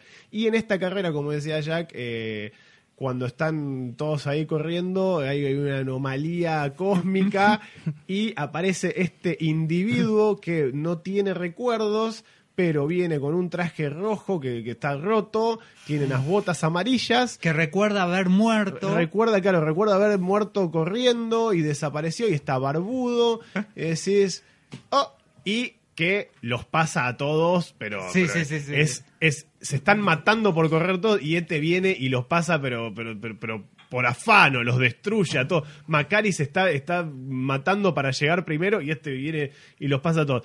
Y eh, cuando le pregunta el nombre, dice, eh, no me acuerdo. Soy algo, un Burry Italian. Buried Alien, le dice algo así como Buried Alien. Bueno, qué nombre raro, pero bueno, no importa. Y bueno, y se lo llevan porque era el campeón, digamos. Ahí como hacen como un guiño en el que eh, casi, casi oficialmente era como que en ese momento era la, la explicación de Bruno. De, de Bruno fue, Sí. Allen no murió, se desapareció en el multiverso y terminó en, en el universo Marvel, digamos, básicamente. Un guiño hermoso y una una, una forma muy interesante de jugar con el multiverso eh, in- de intercompañía, digamos. Claro, ¿no? sí, sí, sí. Una cosa, una cosa loquísima.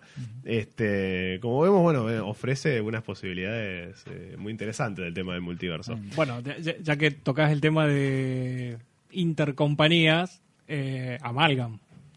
Amalgam, sí, Ah, bueno, claro. Amalgam, Amalgam. Eh, ¿Es, es, un, ¿Es una tierra más? eh, ¿Está considerada una tierra? o- No sé, pero son historias imaginarias ¿En cuál de los preciosas. multiversos? Claro, La Tierra- pero es, es, es lo mejor que podría haber salido de un crossover oficial entre Marvel y DC. Es Amalgam. Amalgam es precioso. No, lo mejor que podría haber salido es JL Avengers, pero... Eh, pero a, a mí me gusta, Amalgam me gusta mucho. Eh, es puro pochoclo, divertido, divertido. grasoso. eh, Pero rico, eh, pero- pero, es muy rico, Es es, rico. es hermoso. Sí, Tiene- es rico. ti- y además, también el 50% de Amalgam tiene equipos creativos grosos, al, al menos en la parte de dibujante. Hay un montón de dibujantes bastante buenos. Hay El otro 50% son eh, de la, B, de la. B, unos muertos, pero hay muchos dibujantes buenos. Está que yo, Pérez, ponele, o sea, dibujando uno de los eh, uno de los especiales. Hay varios dibujantes buenos, o sea, no, Pérez sí, en un Amalgam. sí, eh, a, Ma- eh, a- a Mason no era por Pérez. No, Birne. Ah, Bien, No, no, entonces Que también es grosso. Sí, sí, No, sí. sí, hasta Gibbons, está Gibbons con Wade en, en Super Soldier. En Sí, Super Sí, Soldier. sí, sí. Eh, Super Soldier, Eh, estaba bien. y Grumet creo que no, Eh, Grumet está en el de Spider-Boy. Spider-Boy. Sí, claro. sí, sí. El equipo creativo de Superboy eh, se fue a hacer Spider-Boy porque Claro. era la fusión de Superboy y Spider-Man clon. Si nos ponemos Sí, sí. pesados, incluso podemos imaginar que en el universo Amalgam hay un multiverso Amalgam con sus propios what ifs y sus propios seres. Totalmente, y sí, ya sí. entramos Te estalla- al te guiso estalla la cabeza. Es una las posibilidades cósmica. las Ni posibilidades- Morrison se animó a tanto. No, claro.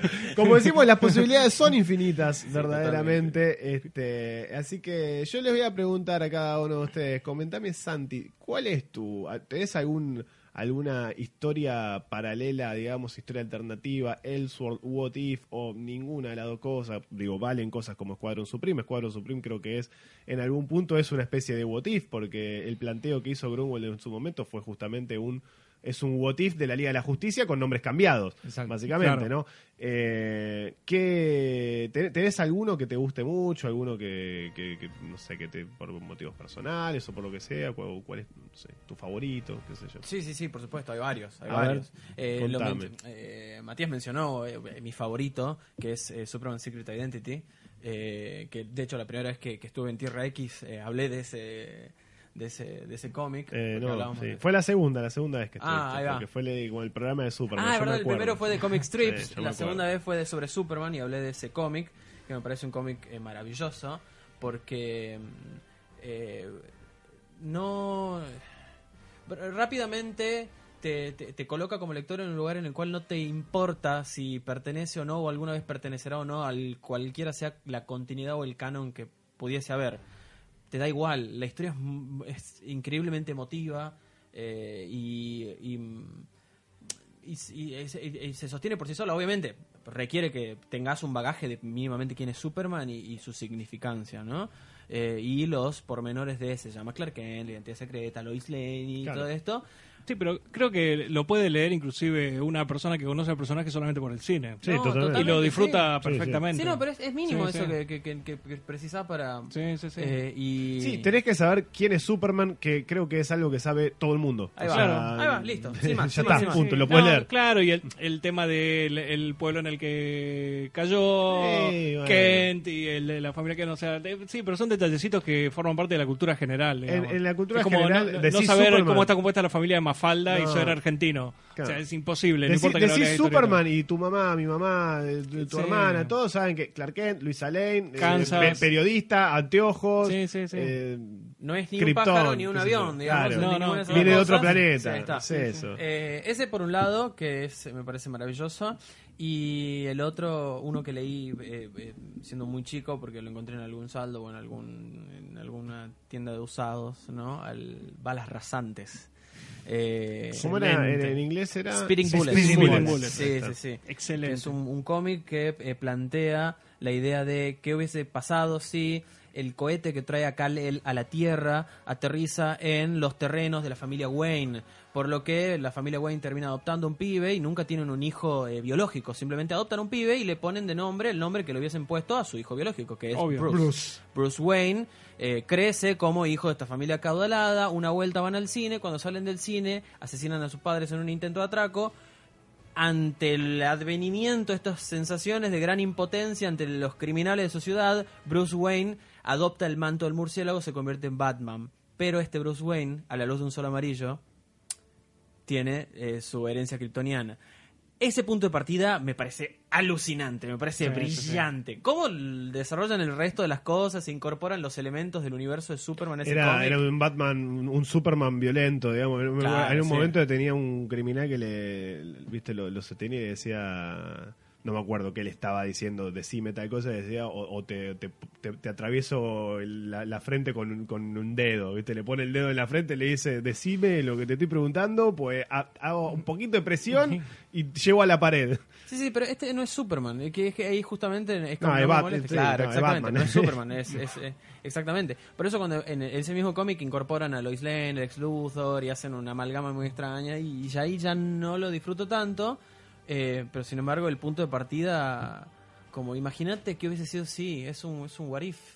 No, y Eh, además creo que sí. Barreto puede Sí, ser. sí, sí, O sea, Barreto. Excelente. Mateis escribiendo, Eduardo Barreto dibujando. Excelente Barreto dibujándolo, precioso, es hermoso. Sí, sí, sí. Eh, hay, hay otros varios que me gustan, eh, pero quería mencionar uno que no es exactamente un Elseworld, no es un What If, pero está como en una especie de línea extraña que es el crossover de Superman y Aliens.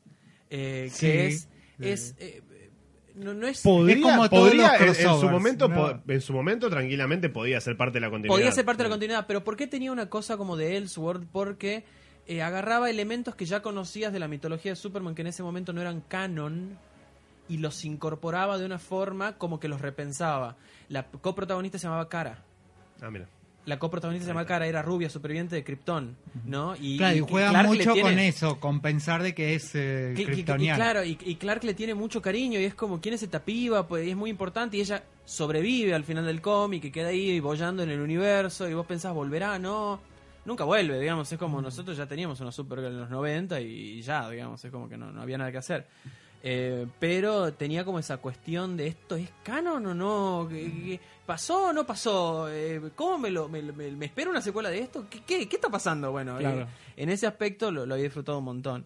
Eh, y si no, después recuerdo eh, también Superman Cal, eh, que era el, el planteo de... José Luis García López. Me- Medieval y Dave Superman. Y escribiendo. Medieval Superman. Exactamente, el cohete de Superman cae a la Tierra, pero... la, en- variación, la nave cae en X lugar, Sí. creo que la han hecho 30 millones de veces. Y es, el que es el más fácil. Ya tenemos, tenemos incluso una versión local con Kryptonita. Por Claro. supuesto. Exactamente, Exactamente. creo que es la es es la, la más fácil, ¿no? La de preguntarse qué hubiese pasado si eh, la, la nave Superman hubiese Bueno, caído en, sí, exa- Red eh, ahí, está, ahí en la Unión Soviética, en, eh, no sé, Eh, en el conurbano En la guerra civil en- eh, en la norteamericana, en, civil Inglaterra. Claro, bueno, pero eh, de los que mencionaste hasta ahora, con esa con esta figurita que se puede cambiar, eh, creo que Red Son es el más interesante de todos. Y me arriesgo a decir que es una de las mejores cosas que escribió eh, Miller al, al día de hoy, inclusive. O sea, Red Son está bien pensado. Una de está- las mejores cosas que le robó a Morrison, sí, sí. Sí, también. Pero está, verdad. No, está no, sí, bien, no, sí, está, está está bien bien. desarrollado, está bien pensado, ver, está bien pensado desde la parte política y sociológica y tiene tiene mucho sentido. es- Todo es lo que es pasa que ahí tiene mucho sentido. Más allá, más allá de- del planteo, que, que está bueno, está bien ejecutado. Sí, sí, sí, está muy bien ejecutado. Y, y te hace pensar un montón de cosas. Te hace pensar, por ejemplo, por qué Superman no debería nunca meterse en la política. Claro. O sea, te plantea por qué en realidad es un problema que, una- que un tipo así tome ese tipo de decisiones. Sí, sí, seguro. Este, y es como que eso te termina hablando de eh, del Superman que vos conocés, tal vez, de, de- ¿no? De alguna manera. Te dice, bueno, el Superman que vos conocés, y bueno, pues mira, si él hiciera de todo esto, terminaría así.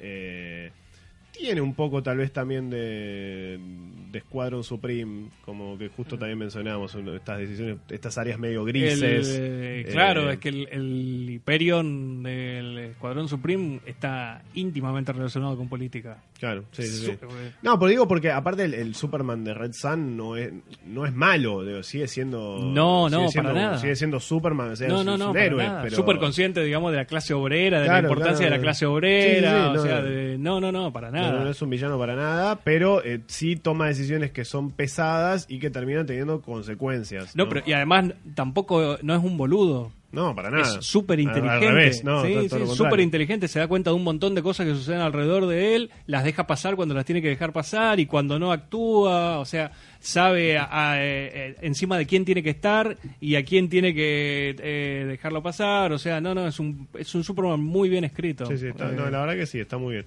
¿Vos tenés alguna, alguno...? y Santi bueno, me cagó bastante la vida, digamos. porque se, Te se- pido se cargó disculpas. con varios. Y de, de- de hecho, una vez que me quitó Secret Identity, que es- eh, también es por lejos uno de mis favoritos, eh, estaba por hablar de, de Red Sun, que casi te diría que lo pongo por debajo. A mí me gusta muchísimo. Yo me emocioné un montón cuando se comenzó a comer el rumor, a correr el rumor de que podía llegar a haber una posibilidad de que se hiciera una versión live action. A mí me parece que recontra ¿De Red. Sun? Sí, es una historia que para mí tiene ¿Había- no, no había muchísima una, potencia. ¿No había una idea de hacer una versión animada de Red Sun? Mm, en algún momento Ah, escuché algo por ese Algún lado. rumor hubo Puede ser, de, sí, sí, sí, sí, sí, sí, sí. estas, estas producciones animadas que tiene ese... Eh, seguro vamos a terminar viendo una adaptación con Supergirl en Warner. Claro, y sí, estamos sí, camino sí, a eso. sí, estamos, ahí. En cualquier- de sí, sí, sí, tiempo. ¿Sabes que de Red Son tiempo. no me gusta el final? Es polémico. No me gusta el final. No, no porque no, no porque me parezca un, un pecado, ¿no? O alguna gravedad. Me parece que es un eh, eh, es válido, ¿no? No, no, no me gusta la necesidad de el- el- convertirlo en algo cíclico. No me gusta que, se, que sea la cuestión cíclica, ¿no? Del, Claro. del, eh, no- eh, me parece que ya se, se va un poco de tema de- del, del, de- del tema de, de Superman Red, Red Sun, ¿no? La idea de Superman en un Sí. contexto, ¿eh? Y de pasa que... repente el final es y- una cosa y- que... Pero es el remate de la historia. Si le sacas el final, eh, no sé si es, si es igual la historia. Mira, el, el viaje, por ahí llegar hasta el final del cómic, yo no sé si...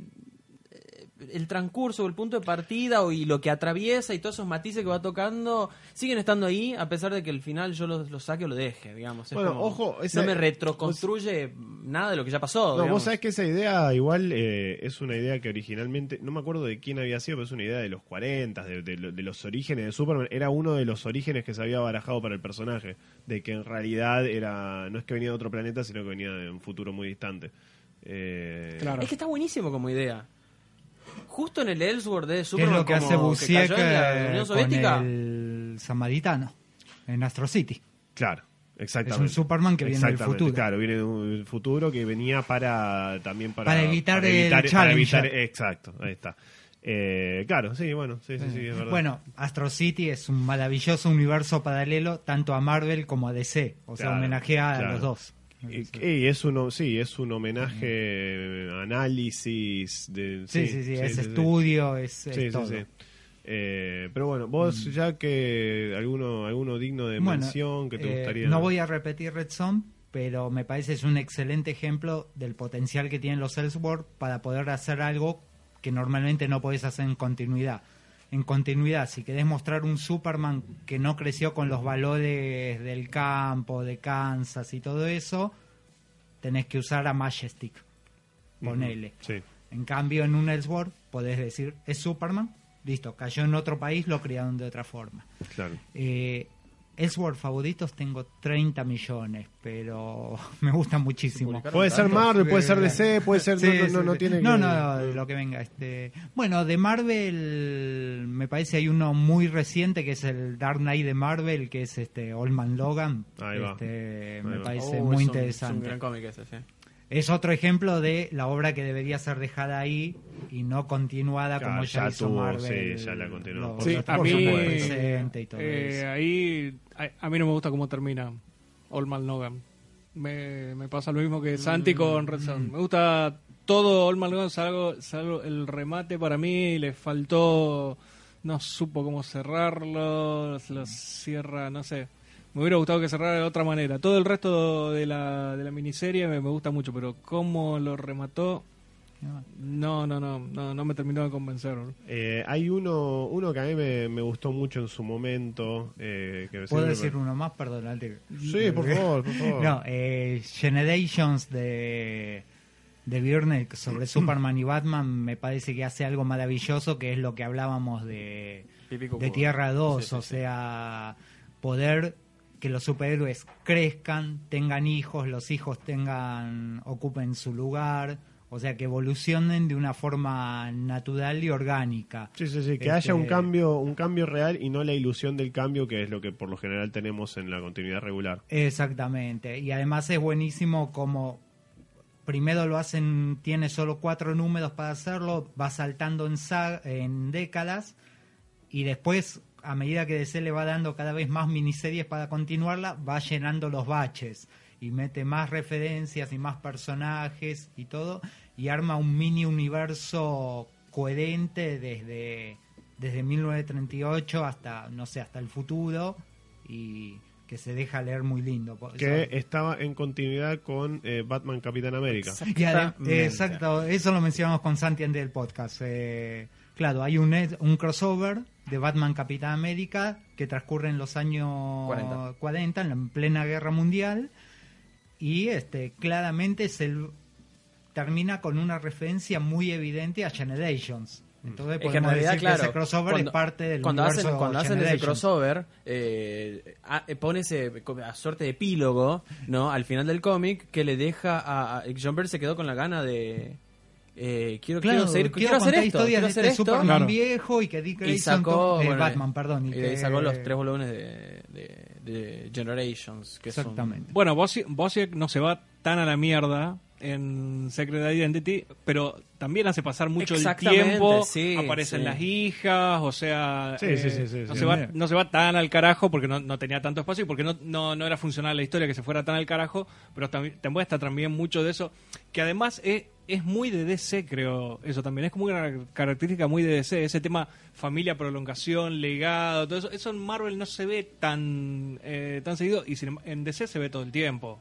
En DC todo el tiempo tenés pro- esas prolongaciones a través del legado, viste, los flash. El Sí, pero nuevamente- de nuevamente, Marvel nuevamente, en los nuevamente- últimos años. eh, sí, en los últimos años más. Eh, nuevamente siempre es como una ilusión, ¿no? Porque siempre DC Sí. tiene esta cosa de que vuelve para atrás, ese, viste, con digo, Flash, eh, Wally West, Barry Allen, ¿no? Todo eso. Sin Eh, embargo, un, concepto, cierto. un concepto como, por ejemplo, la Bat Family o Superman Family, ¿no? No, En, en Marvel no es, no es así. No. Va, Ahora podemos hablar, por ejemplo, con esto del Hay una Spider-Verse. Spider Family. Exactamente, que tenés eh, los distintos Claro. personajes. El, el Spider-Man Legacy, que es el, el Miles Morales. Que a mí, Sí, a sí. mí, eso que lo mencionás, a mí, eso le- para mí le saca el encanto a Spider-Man. A mí, a mí, para mí, a mí Spider-Man me gusta, para mí es un superhéroe de solitario. A mí cuando le empiezan a poner tanta, tanta cosa y que tiene una familia arácnida y No, todo no eso, te hace pensar saca- en el héroe de la mala suerte como era la idea original. No me, sí, para mí le saca un poco la esencia. Igual entiendo, no digo que no se puedan contar historias que estén buenas, no, la película posiblemente jue- esté buena, eh, digo, eh, jugué al juego, está Miles Morales, me encanta el personaje de Miles Morales en el juego, en el juego cómo lo, cómo lo encararon, me encanta.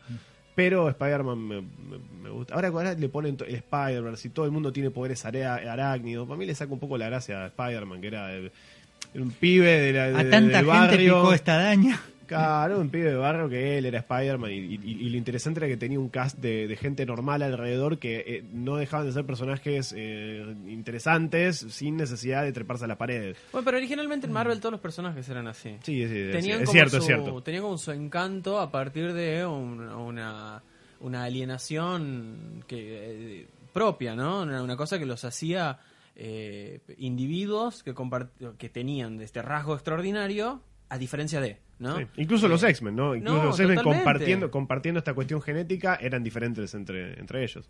Totalmente, y en, en, en DC no, no fue así, pero, pero porque DC tiene, hay un, hay un gap de 20 años entre el lanzamiento del universo Marvel y el surgimiento de los principales personajes de DC, que originalmente surgieron individualmente y eventualmente a alguien se le ocurrió, che, y si juntamos este con este a ver qué pasa, cuando surge Marvel en los 60, eh, DC ya venía como experimentando mucho con eso, pero ya venía con la segunda generación de sus personajes. Y tenía un par de años encima. Tenía Entonces- unos 8 años de ventaja, tenía. Exactamente, pero entonces cuando sale Marvel, Marvel ya sale pensando, che, todos estos están juntos.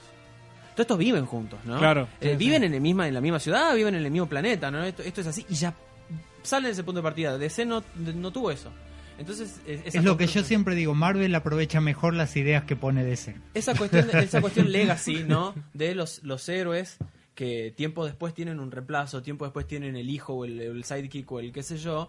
eh, a, a Marvel y a DC se les dio de una manera diferente y fueron pensados de forma diferente desde la génesis. Bueno, eh, yo quería mencionar entonces una obra que, que no dijo nadie, que a mí en su momento me gustó, este, pues después si no, viste, todo queda colgado y el que lo escucha va a decir, ¿y qué iba a decir? Igual ¿Cuál van a decir eso.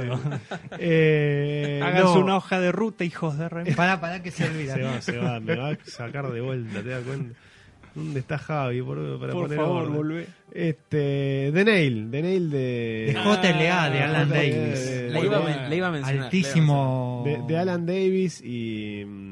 y ¿Cómo era? Eh, ay, no me acuerdo el El nombre. entintador Mark Farmer. Mark Farmer, ahí está. Sí, Eh, Sí, igual es Alan Davis. o sea, es Alan Davis. ¿Cómo te puede cambiar la vida un puto clavo? ¿eh? ¿Cómo? Eh, claro, y, ahí, y ahí Impresionante. ese me pareció un concepto interesante. ¿Por qué? Porque como decíamos, es muy fácil, fácil entre comillas, no digo la, la, la fácil es decir, bueno, ¿qué hubiese pasado si el cohete de Superman caía acá, acá, acá o acá? Acá lo que te decían era básicamente que la diferencia la hacía un clavo que se clavaba en, el, en, la, en, la, en la rueda de, lo- de los Kent, en el auto, y por eso no llegaban a encontrar el cohete de Superman, que cayó en el mismo lugar de siempre. eh, y eh, lo encontré, bueno, lo Es más, o sea, la historia no es sobre dónde cae el cohete de Superman, es No. sobre qué pasa con el universo DC cuando no lo cuando no, no lo encuentran dónde está el cuando, cohete de cuando no lo encuentran los Kent Jonathan y. Marta claro. no lo encuentran Jonathan y Martha Kent ¿Qué, qué pasa con el universo de ese y vemos que hay un montón de diferencias ¿no? la Liga de la Justicia se forma con todos los personajes emblemáticos de la Liga menos Superman y qué diferencia abismal que hace que Superman no sea parte de la Liga de la Justicia. Y es una historia que está muy buena. Yo en su momento cuando la leí me, me, impactó porque tiene un par de pasan un par de cosas fuertes de- dentro de la Sí, historia, sobre todo sí, la leí sí, cuando era más chico. Eh, y, y está, está muy buena. Bueno, al final, eh, efectivamente, se termina revelando qué había pasado con, con Superman. Eh, pues eso me pareció una historia muy interesante. Tuvo una secuela Que no está eh, tan no está tan buena. buena, no está tan buena la secuela, medio al pedo.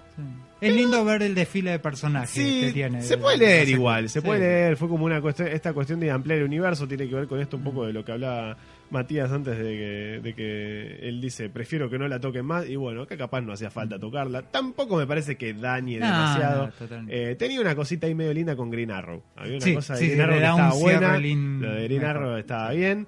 Este, Bueno, irónicamente, el desastre que es TDK2, Green Arrow es un personaje bastante interesante. En TDK2. nada, El, resto es un desastre, pero Oliver queda bastante bien parado. ¿no? Este, Me copa que menciones a, a- a- eh, de Nail, el clavo, porque la quería mencionar hace rato por un motivo completamente diferente y ahora que la traes a colación eh, es ideal. Eh, que es que disfruto mucho más el Ellsworth, la historia imaginaria o el What If o lo que sea, cuanto menos se parece al, al punto de partida.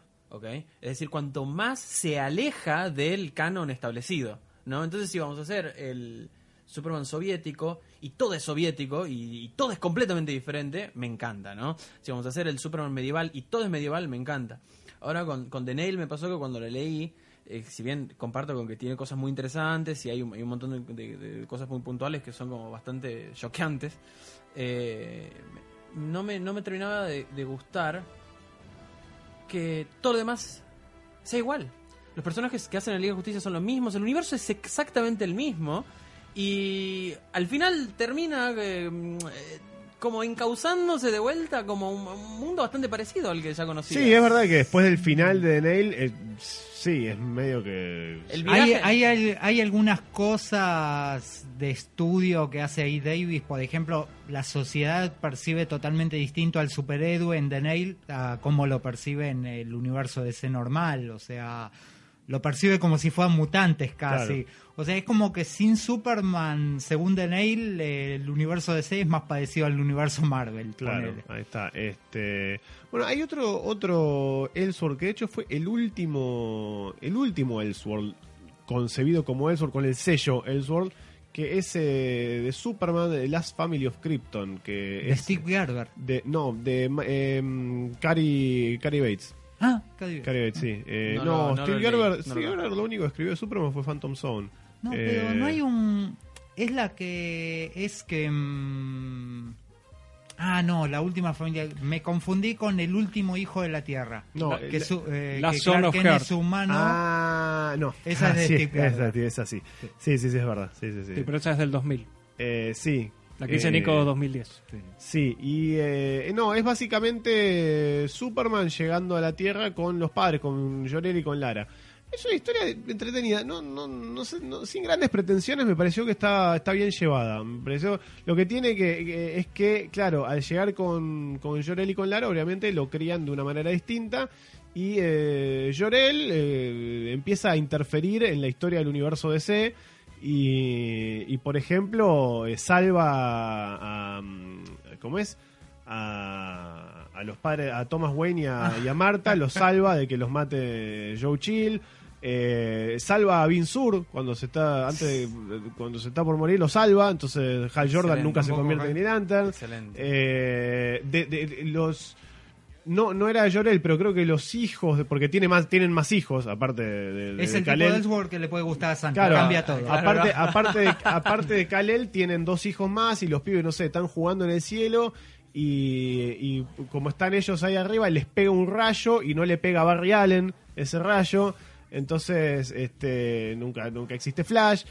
Y, y de hecho, los guardianes del universo. en Van a la momento- isla Paraíso, agarran una bola de barro y, entonces tampoco Se hay tira- nada, se tira- claro. ¿Dónde está la arcilla? ¿Dónde, dónde está la arcilla? ¿Cómo hago? Bueno, ya fue, no hago nada. Este y, y bueno, y esas cositas de como que son divertidas. Igual después los guardianes del universo en un momento lo agarran y le dicen, che, mira, vos estás haciendo cosas que estás haciendo que hay cosas que tienen que pasar que vos estás haciendo que no pasen. Estás Eh, violando el status Estás quo. violando, claro, estás violando las cosas que, viste. Qué que- raro los guardianes amargos. ¿eh? Sí, sí, sí. Nunca, porque Sí. son re fiesteros, siempre Sí, están con la mejor de las ondas. Igual, igual hacia el final, igual ponele Kalel termina siendo Superman de todas formas. Lo que pasa es que eh, Uh. este, tiene, tiene, tiene a los padres biológicos. eh, Y bueno, fue una- eso me pareció una historia interesante. Yo No pe- la- pe- no pe- la conocía, pensé que me iba a parecer, tipo, pensé que no me iba a gustar tanto y me pareció, está, está bien, es interesante. Me recordó mucho, siempre vuelvo a Virne, no lo puedo evitar. Este, el anual, dentro de todos los Elseworlds anuales del 95, el de Action Comics que hace Virne, es Ah, eh, el abuelo de Superman, Sí.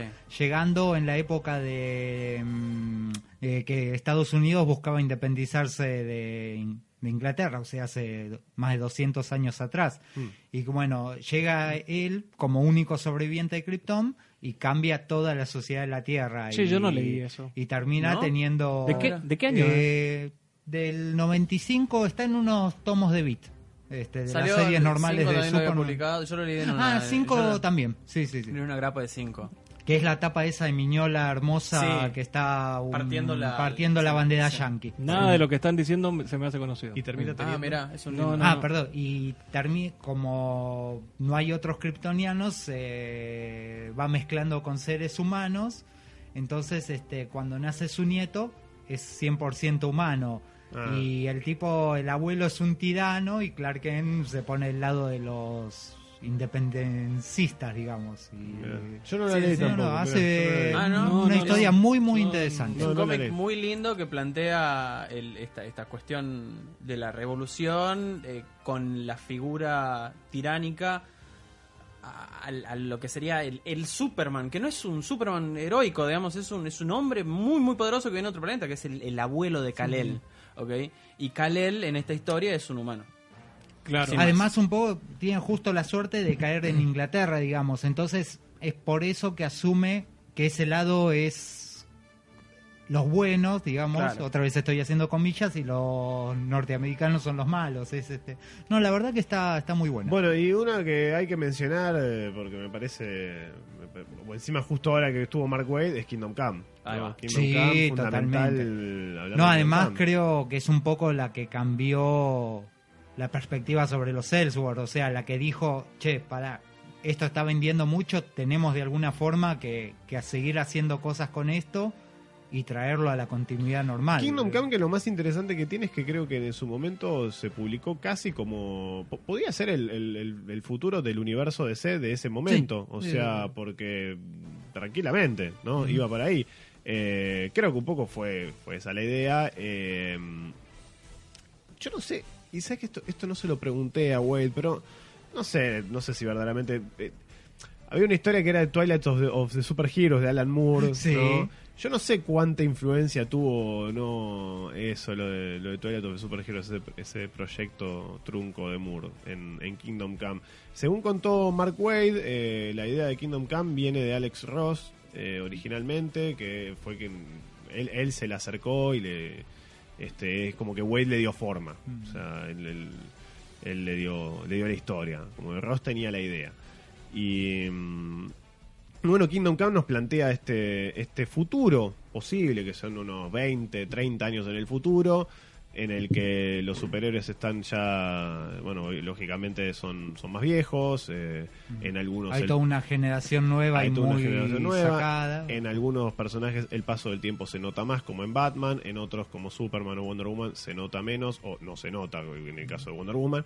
Eh, y, y hay toda una generación nueva que pelea por pelear. Y es básicamente una crítica a los cómics de, de los noventas. Eh, de que, que, que, eran esta, esta cosa de los, los cómics de Image, qué sé yo, tenés este personaje mago que es básicamente una parodia de cable. Eh, y bueno, fue un cómic obviamente eh, muy reconocido que incluso trasciende, porque es uno, es uno de esos cómics que leyó mucha gente que no lee cómics. Sí. O sea, es uno de esos cómics que capaz le, le prestás a tu amigo que no lee cómics, que Y leyó por Alex Ross. Por Alex Ross. Por sí, Alex Ross, por las peleas de los Sí, sí, superhéroes, por- sí, por Alex- el por mensaje Alex- que tienes. Claro, por Alex, por Alex Ross seguro, pero la realidad es que también el guion funciona. O sea, eh, es un guion que está muy bien y... Yo, yo creo que está un poquitito sobrevaluado. Uh, se va a armar quilombo. No, no, no. Oh, guantes. se va a armar No, no, Kingdom Come es un cómic hermoso, pero está muy inflado. Está sobrevaluado. eh, tiene. Primero, Alex Ross es muy impactante cuando ojeas o cuando te parás a- esta es una apreciación personal que tengo con respecto a Alex Ross. O sea, no, para mí no es buen narrador. Es muy interesante ver los trabajos que hace él. He leído un montón de historietas de él que me han gustado muchísimo. Kingdom Come incluso dentro de ellas. Es que no es un buen narrador, es un buen Eh, ilustrador. No- claro. eh, no, en en- eso no estoy en desacuerdo. Pero el tema es que justamente eh, afecta el hecho de que no sea buen narrador, por ejemplo, a lo que es las escenas de pelea en Kingdom Come. No son escenas de pelea que a mí me impacten como cuando tengo un buen dibujante, que es un buen narrador. y porque son y que imágenes de gente pegándose, no sé si Sí, son parecen de pelea. fotografías, viste, que estaba Peter Parker por ahí, comenzó a sacar fotos, fotos, fotos, así de cómo se están cagando a trompada y me las ponen en un cómic. O sea, a mí la verdad que eso no, la eso no me impacta. O sea, y que, que no sea buen narrador eh, afecta también a parte de la historia. La historia eh, a mí me gusta, pero qué sé yo, me, me quedo con Marvels, ponele, no sé, si voy a hablar, digamos, de... de eh, a mí la historia me gusta, me cierra en Kingdom Come, eh, hay ciertos desarrollos de personajes que, que, que me parece que, que no, hay personajes secundarios que me parecen medio planos y, y el final de la historia, no sé, me quedo... No, a mí el final de la historia me encanta. Eh, para mí está muy, eh, muy. Jack, decile algo. so- Muy sobrevaluada. Decile No, no, no. Para mí está muy sobrevaluada.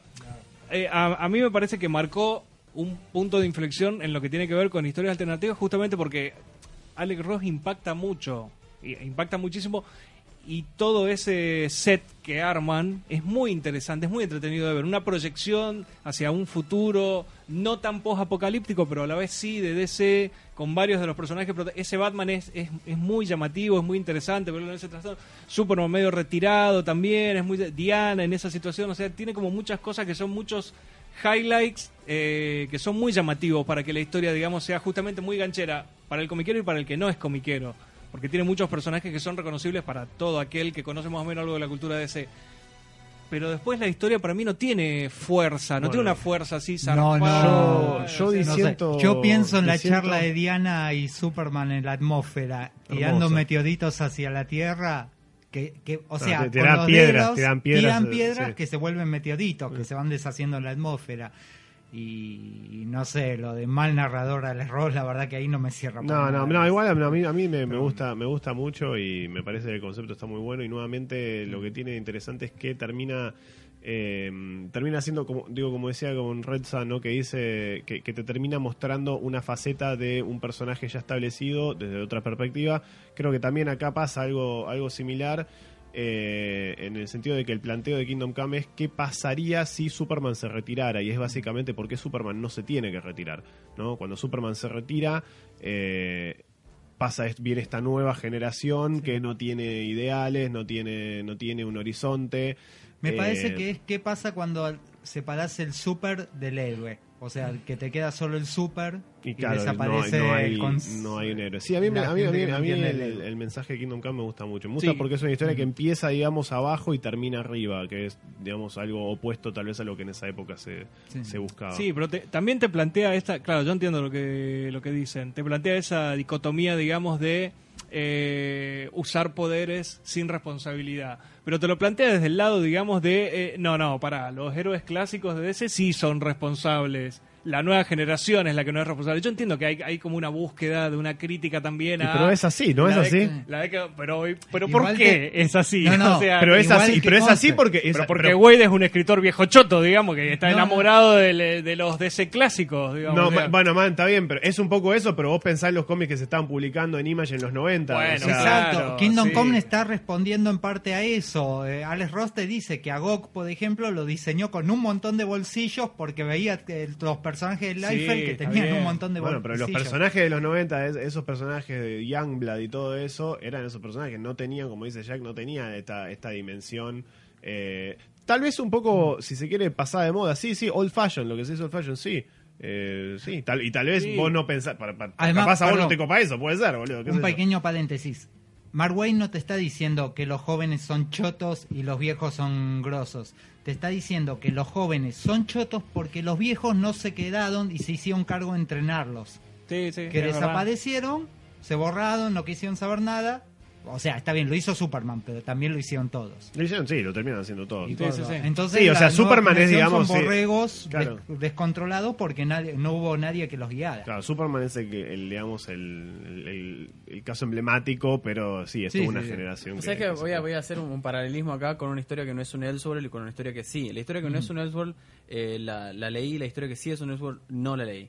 La primera es eh, Civil War de Marvel, que no es un Elseworld, pero plantea una cosa muy parecida a lo que estamos hablando de, de Kingdom Come. Claro. De hecho, al final hay un momento en el cual eh, Capitán América llora y dice, che, al final ya no peleamos para la gente ni por la gente, estamos peleando entre nosotros. Y ese es el claro. problema, eso es lo que está pasando. Sí, le dice ga- eh, ganamos, dice ganamos, dice todo menos menos el menos la discusión. Claro, bueno, eh, y ese planteo es muy, muy parecido al de Kingdom Come. ¿Qué, qué, qué estamos haciendo? Si esto era salvar gente, no era como que cabe quién es el más poderoso, bueno, vení digamos, ¿no? Bueno, eh, como que ese planteo eh, no es...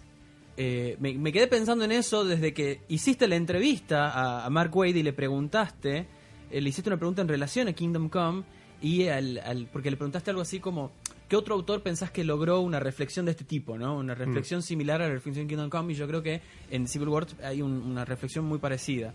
Pero esta historia no es un Elseworld, así que no, no compete a- al, al tema de este, de, este, de, este, de este podcast. Sí, una historia que no leí, pero que salió al mismo tiempo, o, en una época parecida, a, una época, digamos, cercana a la de, a la de Kingdom Come, que es eh, Tierra X, de Marvel. Que, se- y que justo se, se llama así como nuestra... pero no sí. leí en ese momento, sé que existía, digamos, se había toda una cuestión de un, de un futuro eh, que, que- de, de- que se descarriado, Pero para, digamos, ¿no? Tierra, Tierra X acompañaba a of Apocalypse, ¿no? No, O no, nada no, que ver. No, no, no, es posterior. No, no, ¿Es nada que posterior? ver. Eh, Tierra X es posterior a Porque Kingdom Come. Of Apocalypse me Sí, acuerdo que sí, tenía un sí. especial que tenía que ver con qué había pasado con los Avengers durante Age of Apocalypse y que creo que es un solo especial nomás. Y no, no se llamaba así, yo creí que se llamaba así, No, Tierra no, X. No, no, así. no, no, No, no, no, eran dos no, cosas no, no. distintas. Eran dos Bueno, cosas Tierra X que está dibujado por Pacheco, ¿puede ser? No, tampoco. Eh, no, yo Eh, no- no no, Tierra X está dibujado por eh, Jean-Paul León sobre bocetos de Alex Ross. Claro, Y yo lo, lo asocio, por lo Alex asocio Ross y Jim Alex. Ross, porque Ah. Alex Ross, exactamente. y- Sí, hacía las portadas. Alex Sí, Ross. todo Sí. el diseño de los y todos los personajes personajes. están todo. diseñados por Alex Ross. Lo que pasa, ojo, yo tampoco lo leí. Ah, estamos bien, ¿eh? ¿Vos lo leíste? Porque yo creo que no lo leí. No, no, es terrible esto, Sí, ma- sí, ma- sí, más, considera- más considerando el nombre del podcast, pero yo tampoco lo leí, pero voy Ah, a ser honesto, estamos- nunca me llamó la atención. Estamos Tierra en la llama. Ninguno de los cuatro Bingo. lo leímos. Es, te- es terrible que en tu diga esto, defensa pero hay muchas cosas que se llaman Tierra X, así que no te es terrible. Nunca, nunca me llamó la atención Tierra X. Ya mismo Terrible corté esto. No, no, no. A mí me llama la atención y ya me compré todos los TPs, ¿eh? O sea, Tierra X, eh, Paradiso X y Universo X, la trilogía Ah, completa. pero no- está. está la lectura. Claro.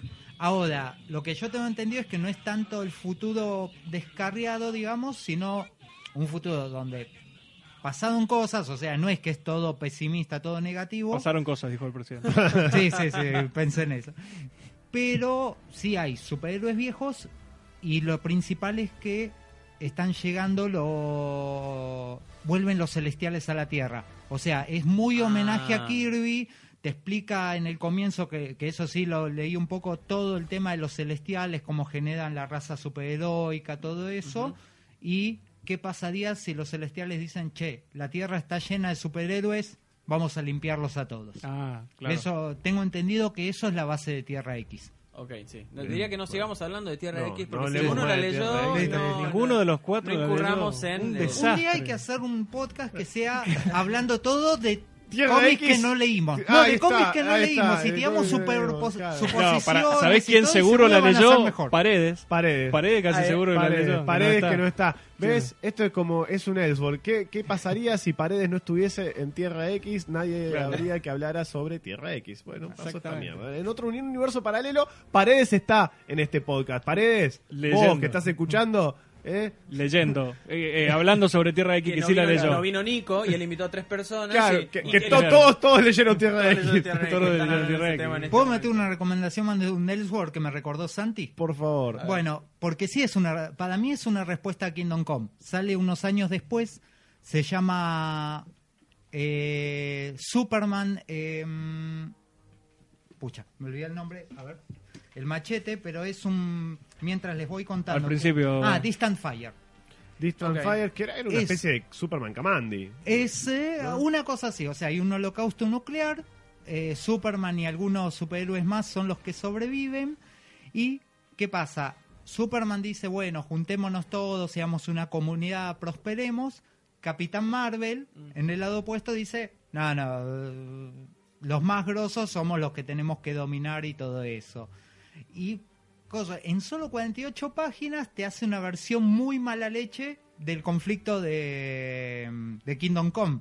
Porque básicamente es Superman contra Capitán Marvel, Sí. con cada uno aliando superhéroes de su lado, y cómo la batalla va a ser lo que en Kingdom Come se logra evitar, que es que traiga el gran apocalipsis. ¿Y Cam- digamos. Kamandi de qué lado está? Este, no, Kamandi no padece. No, no, no, Kamandi no, me refiero a que Superman era una especie de Kamandi. Sí, Estaba en hecha- Ah. el sentido de hay bichos y, radioactivos. claro, y- y- y estaba luqueado medio como una onda así, ¿o no? Estoy, o me estoy confundiendo. No, ahí te estás confundiendo con otro que sí, Sí, es eh, Superman at Heart Sent, que sí es eh, o, eh, una secuela de un Elseworld de Kamandi. Ah, está bien. No, el que bien. yo digo se llama Distant Fires, Sí, lo sí. escribe Shaking, que escribió muchísimos Elseworlds, y lo dibuja Jill Kane, y nada, está, está muy bueno, así que no quería dejar de mencionar. ¿Morrison no tenía un Elseworld de Green Lantern?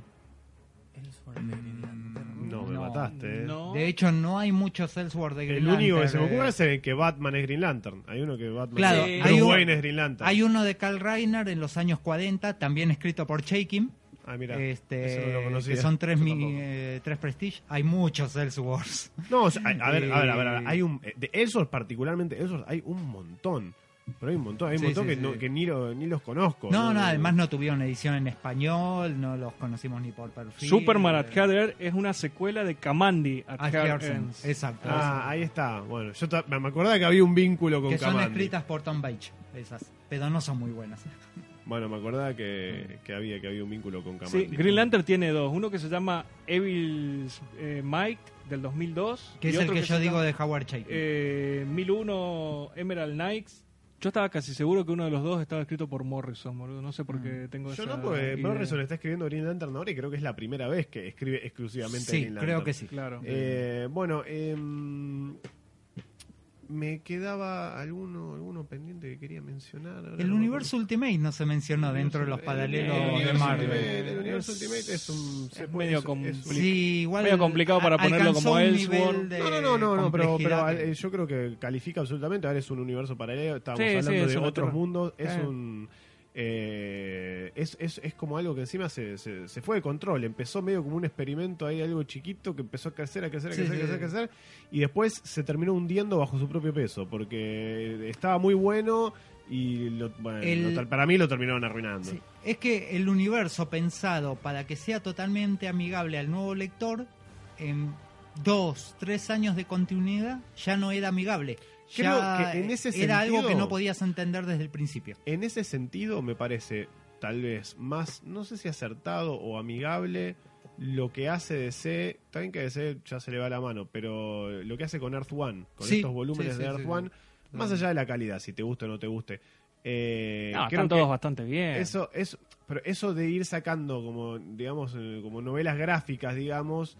Está bueno, porque eso Sí, sí. hace que un público nuevo se pueda aprender, que dice, bueno, y que no me- jodan tanto con la idea de universo. O sea, por ahora es cada un- novela de su Claro. propio personaje. Igual ya anunciaban la de la parecido a lo que hizo Marvel con Pero- First Season, ¿se llamaba? No, o, o algo por el estilo. No, pero esos, esos eran... Esos eran recuentos actualizados. Eran recuentos, claro, era... Sí, pero en la definitiva cumple la misma función. Que la función de él, la persona que empieza a leer ahora, pueda Sí, abordar el sí, personaje. Sí, sí, pero ahí ya no estaba considerado un universo paralelo. No, ahí claro sí no, era, era claro una no. modernización de el origen de Spider-Man. Era lo mismo, era prácticamente igual, no sé, con celulares, qué sé yo. ¿no? Claro, una O sea, cosa así. O bueno, no sé. No sé si con celulares, porque claro, si lo, si lo pensás ahora, es como que Spider-Man en realidad tuvo 15 años hace, no sé, 17, 18 Si años. lo piensas bien, es celular con tapita. Claro, ahí El está. de Tipo, tipo Spider-Man los Season 2000. One, los. El 2000, de, Ma- ahí. el de Matrix, eh, que Claro. era la cajita esa que, Claro, clac, claro, que tipo se abría. año- el año 2000, por ahí. 18 años atrás. Claro, este. Pero bueno, sí, el universo Ultimate eh, creo que califica como, como universo paralelo. Sí.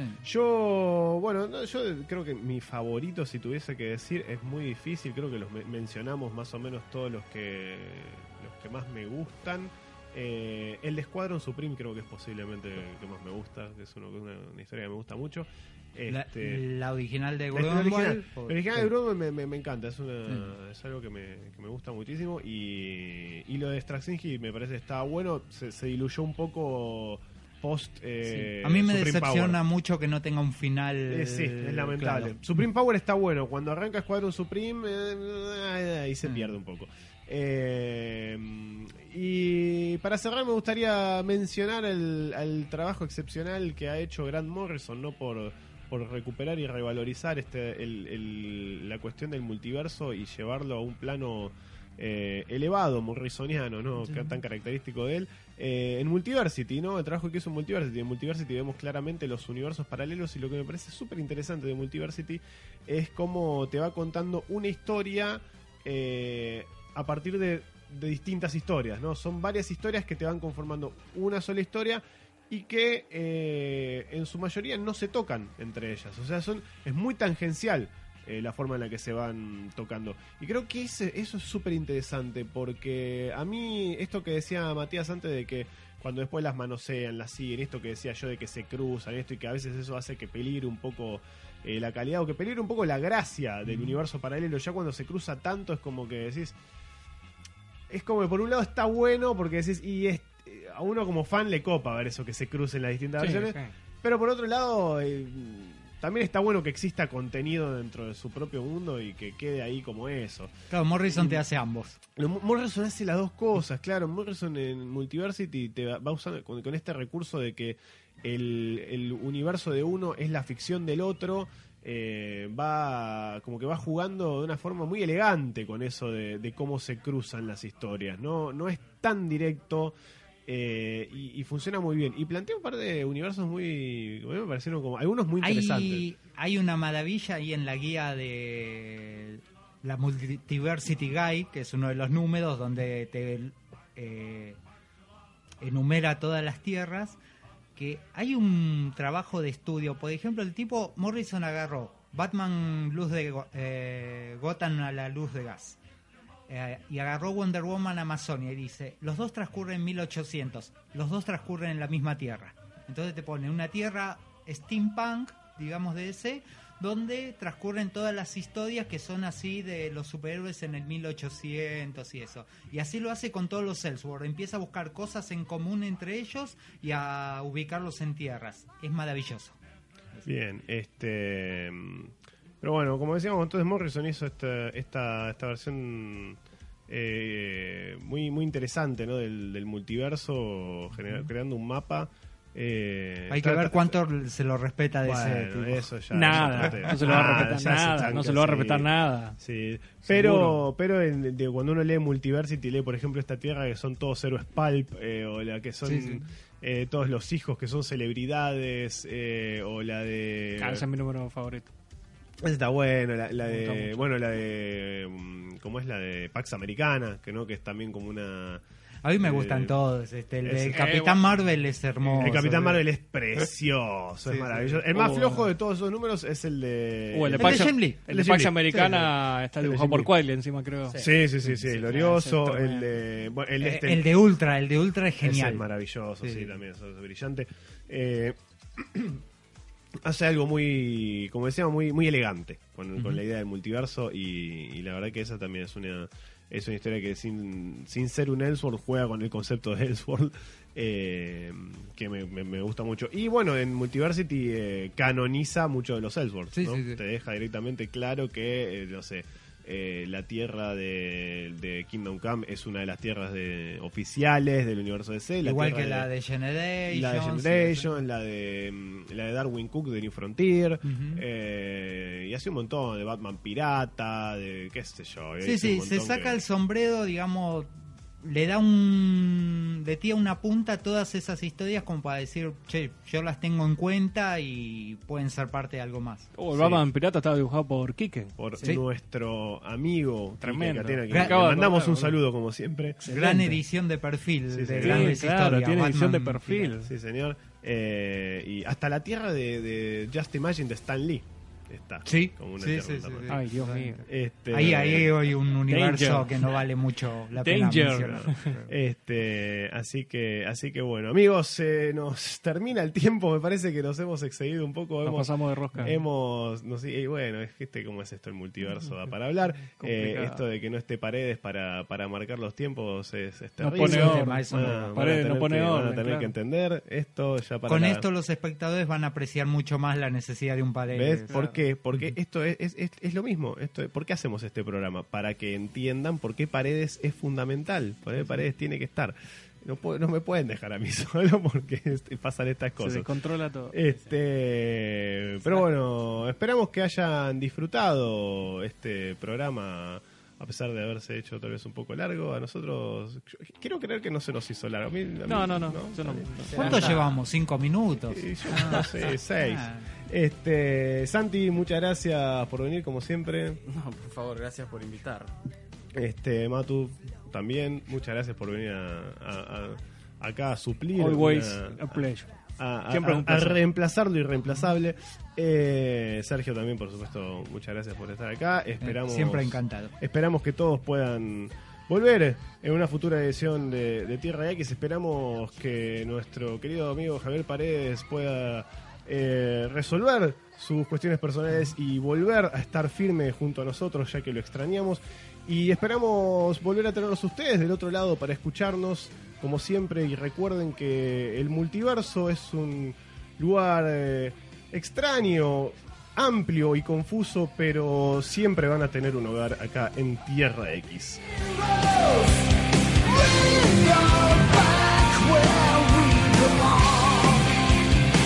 We